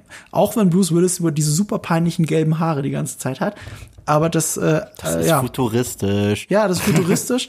ich liebe auch die Kostüme daran. Also sie sind Ja. alle von Jean-Paul Gaultier. Was für eine geile Idee übrigens. Du hast einen Film, der hunderte Jahre in der Zukunft spielt. Und du gehst einfach hin und sagst, statt, statt jetzt irgendeinen normalen Kostümdesigner ranzulassen, fragen wir doch einen Modedesigner und sagen ihm, du kannst frei drehen. Mach, was du willst mit der Mode in dieser Zukunft. Und dadurch, dass ein Typ das gemacht hat, ist halt alles so, hat so einen einheitlichen Modegeschmack. Du verstehst, warum die Leute rückenfrei tragen. Ne, weil das, das, das gehört einfach in diese Welt, passt das rein. Du verstehst es, warum sie alle Gummi und Latex tragen. Das macht da irgendwie Sinn, weil das, es scheint die Mode zu sein. Und äh, ich liebe es daran. Und dieser allererste Moment, wenn man Bruce Willis sieht, wenn die Musik angeht, da sind wir schon wieder so ein bisschen bei Die Hard. Es geht einfach Musik an und es ist dieses verrückte Thema von Eric Serra kombiniert, die, dieses, dieses Dubstep-mäßige. Und er wacht auf und, und telefoniert mit seinem Freund Finger, den du niemals wieder siehst. Aber es ist fast schon Shane Black-mäßiger Dialog über Frauen und die Welt. Und ich liebe das. Ich liebe alles daran. Einer meiner Lieblingsfilme. Könnt ihr immer wieder gucken. Super geil. Ich habe erst vor kurzem einen kleinen Fun Fact über äh, das fünfte Element erfahren. Und zwar für mich eine der unterschätztesten Metakomödien aller Zeiten und eine der unterschätztesten Fortsetzungen aller Zeiten ist tatsächlich Gremlins 2 von Joe Dante. Okay. Ich weiß nicht, ob du ihn je gesehen hast, wenn nicht. Nee, du hast es schon tausendmal gesagt in diesem Podcast, dass du es super unterschätzt findest und super findest. Unfassbar Hatten wir den nicht auch im Weihnachtspodcast? Nee, Oder weil was Gremlin wir- 1? Wir haben Gremlins 1, weil, weil Gremlins 2, Ah, okay. Gremlins 2 ist ja eine de facto Parodie auf Gremlins 1. Okay. Oh, aber mit dem gleichen Cast. Okay. Und äh, es ist ein, tatsächlich ist es ein Film für Filmliebhaber, weil Mhm. du findest wirklich im Hintergrund, im Vordergrund, im Dialog nur Anspielungen auf Hollywood, auf Sachen, auf, auf Filmgeschichte, äh, auf TV-Shows ohne, ohne, ohne Ende. Und da gibt es so eine aufdringliche rothaarige Sekretärin, die Billy Pelzer äh, probiert zu verführen. Und das ist in, im fünften Element die äh, Stimme von äh, Bruce Willis Mutter. Das habe ich äh, erst vor kurzem mal rausgefunden. Die ist gar, äh, sie, also im wahren Leben könnte das, könnte sie niemals seine Mutter spielen, weil äh, sie ungefähr gleich alt sind. Und ich, ich fand das wahnsinnig spannend. Das habe ich in irgendeinem Video gesehen. Ich so, krass, wow, weil sie spielt dort so eine äh, rothaarige Karrierefrau, die sich nimmt, was sie will und die sich auch jeden Typen schnappt, den sie will. Und das ist Bruce Willis Mom. Und äh, das, das fand ich sehr witzig. Ja. Ich mag auch die ganze Gesellschaftskritik, die in das fünfte Element ist. Sehr viel ähm, Kapitalismuskritik, ähm, sehr viel. Eigentlich ist es die die die leichtherzige Vision Version von Cyberpunk, also von dieser dystopischen Vorstellung, wie die Welt in der Zukunft ist, so vermüllt. Also für mich ist der Film auch voller Subtext und da dann aber Bruce Willis reinzuschmeißen als Metakommentar auf Stirb langsam, das macht es für mich so perfekt. So. Ihr könnt rauf und runter gucken, ich könnt viel drüber lachen. Hast du sowas wie eine Lieblingsszene? Ja, es ist also das Konzert. Also, was soll ich sagen? Also diese ganze Oper ist wunderschön. Das Konzert selber oder was danach passiert? Auch. Alles, alles, was in die äh, in dem Song und der anschließenden Actionsequenz passiert und der Actionsequenz, die parallel passiert. Also wir haben ja da auch so ein bisschen Looney Tunes mäßig, wenn Lilo von äh, Mila Jovovich gespielt, da diese äh, Freaks verprügelt, ist das ja schon so ein bisschen Bud Spencer mäßig teilweise, was sau lustig ist. Äh, ihr Song ist ähm, also man kriegt Gänsehaut von der Stimme und dann wird er so ein bisschen fetziger und parallel dazu geht die Action schon los. Und wenn dann im Nachhinein, wenn sie ja niedergeschossen wird, das sich noch durch diesen ganzen Saal zieht, das ist, glaube ich, mein Lieblingsszene. Und ich liebe auch die äh, Reaktion von Ian Holmes Charakter, der auch mitspielt im Film. wow, ey, zoom, wenn er sich einfach in den Schädel äh, die, die, die, äh, die, die Finger hält, weil er so beeindruckt davon ist, wie gut Bruce Willis verhandelt hat, indem er einfach dem Anführer in den Kopf geschossen hat. So. Also, Ich liebe die Auflösung davon. Ja. Er geht einfach in den Raum rein, schießt dem Anführer in den Kopf und die anderen ergeben sich. ja. So, Wo- What the fuck? Und so ist alles ausgegangen. Und, und da ist ja so ein tolles Ende. kontroverser Punkt. Chris Tucker, nervig oder cool? Super cool. So, Total grün, wenn du mich fragst. ja, Super grün. Smaragdgrün geradezu. ja, ja. Ja, ich liebe es. Ich liebe es wirklich. Also, das ist ein Film, der ist für mich eine 100 von 100. So, da 10 von 10 reicht gar nicht mehr. Ich habe super viel Freude dran. Und wie du, ich hatte den auch, ähm, zuerst habe ich natürlich irgendwann auf Video gesehen und dann auch die DVD sofort gekauft, als es die DVD gab. Und ähm, ich war so froh, als zum 20-jährigen Jubiläum, das müsste 2017 gewesen sein, wenn ich mich nicht täusche, ähm, zum 20-jährigen Jubiläum haben sie den auch im Kino nochmal gezeigt. Oh, wow. Und da habe ich in einem vollen Kinosaal gesessen und das fünfte Element gesehen mit lauter Leuten, die Bock hatten. Und das war einfach herrlich. Sowas liebe ich eh generell. Ja. Alte Filme im Kino ist der Hammer, oder? Ja, also es ist bei mir lange her. Das letzte Mal, dass ich sowas hatte, war 2015, war ich bei der Back to the Future Night. Alle drei, Ich auch, alle ich auch. drei back to back. Ich auch. Und das war wirklich cool, wenn die Leute an den richtigen Stellen lachen und sich schon auf die richtigen Ja. Momente freuen. Mitgeredet haben Ja, und so. also das finde ich wirklich cool. Das, ähm, ja, es gibt so ein paar Filme, die ich unbedingt nochmal im Kino sehen. Ich will einmal in meinem Leben den ersten Jurassic Park nochmal im Kino sehen. Oh, das würde ich auch machen. Will ich habe die 3D-Vorstellung damals total verpasst. Ich auch. Und dabei soll es sogar gutes 3D. Dabei soll es voll das, ja, soll voll das gut konvertierte, so ähnlich wie bei Titanic. Und Mhm. ähm, ich will Terminator Judgment Day irgendwann noch mal im Kino sehen. Den habe ich im Kino dann gesehen. Oh, das muss geil sein. Der ja, Part, das ist schon cool. der Part hast du ja auch letztens im Kino gesehen. Ja, es war auch gut. Das war auch gut. Äh, Premierenstimmung war das, äh, da hatten wir schon alle viel Bock drauf. Und das bei einem Drei-Stunden-Film, ne? Das muss man ja auch mal hinkriegen. Und äh, ich würde dafür töten, nochmal das fünfte Element im Kino sehen zu können. Ja, ja. Dieses Jahr wird äh, in diesem Rahmen Best of Cinema heißt es, glaube ich, Mhm. wo jeden ersten Dienstag im Monat ein äh, Filmklassiker kommt, Mhm. soll im Sommer, glaube ich, Lion der Profi auch kommen. Oh. Oh yeah. Und den werde ich mir auf jeden Fall geben. Ich habe es mir im Kalender markiert. Das ist mein Lieblings-Luc Besson-Film. Aber ich, ich, ich, Der ist bei mir auch in den Top Ten. ich verstehe deine Liebe für das fünfte Element. Das ist für mich ein ganz, ganz, ganz, ganz toller Film. Ich habe den früher auch hoch Hm. und runter geguckt. Ich muss auch sagen, ich habe ihn mir damals eine Zeit lang überschaut. Ich konnte ihn irgendwann nicht gucken, weil ich ihn nicht, nicht weil ich ihn nicht mehr mochte, sondern einfach zu, zu häufig geguckt hatte. Und ich meine, ich rede wirklich davon, dass ich den täglich gesehen habe. Ja, und, ich auch. Als, ich hatte eine Phase als Kind, da habe ich Filme täglich geschaut. ich auch. Gremlins 2 war einer davon. Ja, bei mir war es hauptsächlich James Bond Filme, Indiana Jones und eben das fünfte Element tatsächlich. Jeden Tag. Ja, ja. Keine Schmerzgrenze. Ja. Immer den Videorekorder äh, äh, überstrapazieren. Ja, das waren Zeiten. schon so wir hatten ja Schlieren nix. im Bild Wir hatten ja keine Auswahl. Aber, aber das Ding ist halt, warum willst du irgendeinen Dreck im Fernsehen gucken, wenn du auch einfach das fünfte Element gucken kannst? Ja, ja. Absolut, absolut. Ja, und damit sind wir am Ende von uns, äh, mit unseren zehn Lieblingsfilmen mit Hm. Bruce Willis. Was für eine Karriere. Ja, was für eine Karriere. Das für tolle Filme. Ja. Wird mir sehr, sehr fehlen. Ja, ich habe ja immer heimlich, heimlich gehofft auf einen wirklich guten letzten Die Hard Film. Auf den habe ich wirklich gehofft. Es ja Der war auch bis zur letzten Produktion, ne? Ja, es, es, es, es gab dieses Gerücht, dass das so Year One ist. Das bedeutet, Ja. äh, es gibt eine Timeline, die uns Bruce Willis beschert. In der Gegenwart passiert wieder Die, irgendwas. richtig, richtig. Ja. Und dann gibt's eine, die uns den jungen Bruce Willis Mhm. zeigt und wie er angefangen hat. Es klingt aber zumindest auch im Pitch bescheuert. Also, Ja, ja. Und, und ich glaube, gerade Die Hard lebt ja davon, dass du keinen jungen Bruce Willis hast. Also, Ja. das ist kein, sorry, das ist kein, kein, dass er kein erfahrener Actionheld ist. Ja, ja. Dass er da reingeworfen wird. Ja. So, mit einem Prequel würdest du diesen Mythos des ersten Teils so ein bisschen ankratzen. Ja, aber du, Ja. ich gebe dir da voll recht. Das, ist der gleiche Grund, warum ich kein Fan bin, eine Han Solo Backstory zu haben. Er findet da-. Er findet da einfach eine neue Actionfigur. Es gibt ja auch genug tausend, es gibt tausend andere Die Hard-mäßige Filme. Es gibt so viele äh, Die Hard Rip-Offs. Meine Fresse. Auch. Also äh, Alarmstufe Rot ist Die Hard im Zug. Alarmstufe Ja, ja, Rot klar. 2, äh, nee, da, Alarmstufe Rot zwei 2 ist im Zug. Zug, im Teil 1 auf dem äh, Schiff. Ja. Erst, erst vor kurzem, vor ein paar Jahren, war dieser fürchterliche The Rock-Film Skyscraper. Ja, ja, ich weiß. Boah, der Den Scheiße. hab ich nicht, nee, den- sowas gucke ich mir nicht an. Ich war der PV, aber der war, wow.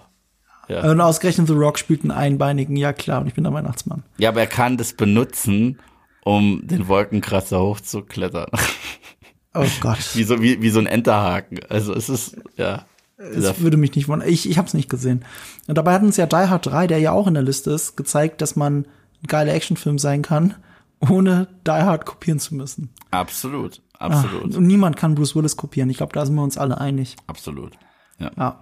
Wenn ihr der Meinung sein solltet. Obwohl ja? Bruce Willis uns in einer These widersprochen hat, wo wir uns immer uneinig äh, bl bleiben werden. Und zwar, er behauptet, Die Hard wäre kein Weihnachtsfilm. Er behauptet, anders. er behauptet, Die Hard ist kein Weihnachtsfilm, Die Hard ist verflucht nochmal ein Bruce Willis-Film. Damit hat er auch recht. Ja, ja, aber das eine widerspricht. Das eine ja schließt das andere nicht aus. Ich, dachte- ich dachte, er, er sagt, er hat das gesagt, was viele sagen. Es ist halt ein Actionfilm, der an Weihnachten spielt. Nein, es ist ein Aber ich richtiger behaupte, es Weihnachtsfilm. ist ein Die Weihnachtsthematik genau. zieht sich durch den Film. Hört Ja, euch unseren Weihnachtspodcast an. Wir sprechen total darüber. Ja, und äh, hört uns auch all, äh, hört euch noch all die anderen Podcasts an, die wir bisher gemacht haben. Darauf wollte ich eigentlich gerade hinaus. Ähm, hört unseren Podcast gerne, bewertet gerne unseren Podcast. Wir sind in den Podcast Spotify Charts ein bisschen runtergekracht. Also gekracht ist gut, wir sind immer noch in den Top 10. Aber das fuchst mich. Es fuchst mich. Ich glaube, wir müssen wieder aufsteigen. Es kann nicht sein, dass die Geissens da oben stehen. Das Ja. ist nicht in Ordnung. Das, das, das, das geht nicht. Hilft, hel- helft Bruce Willis, helft uns, führt uns wieder an die Spitze.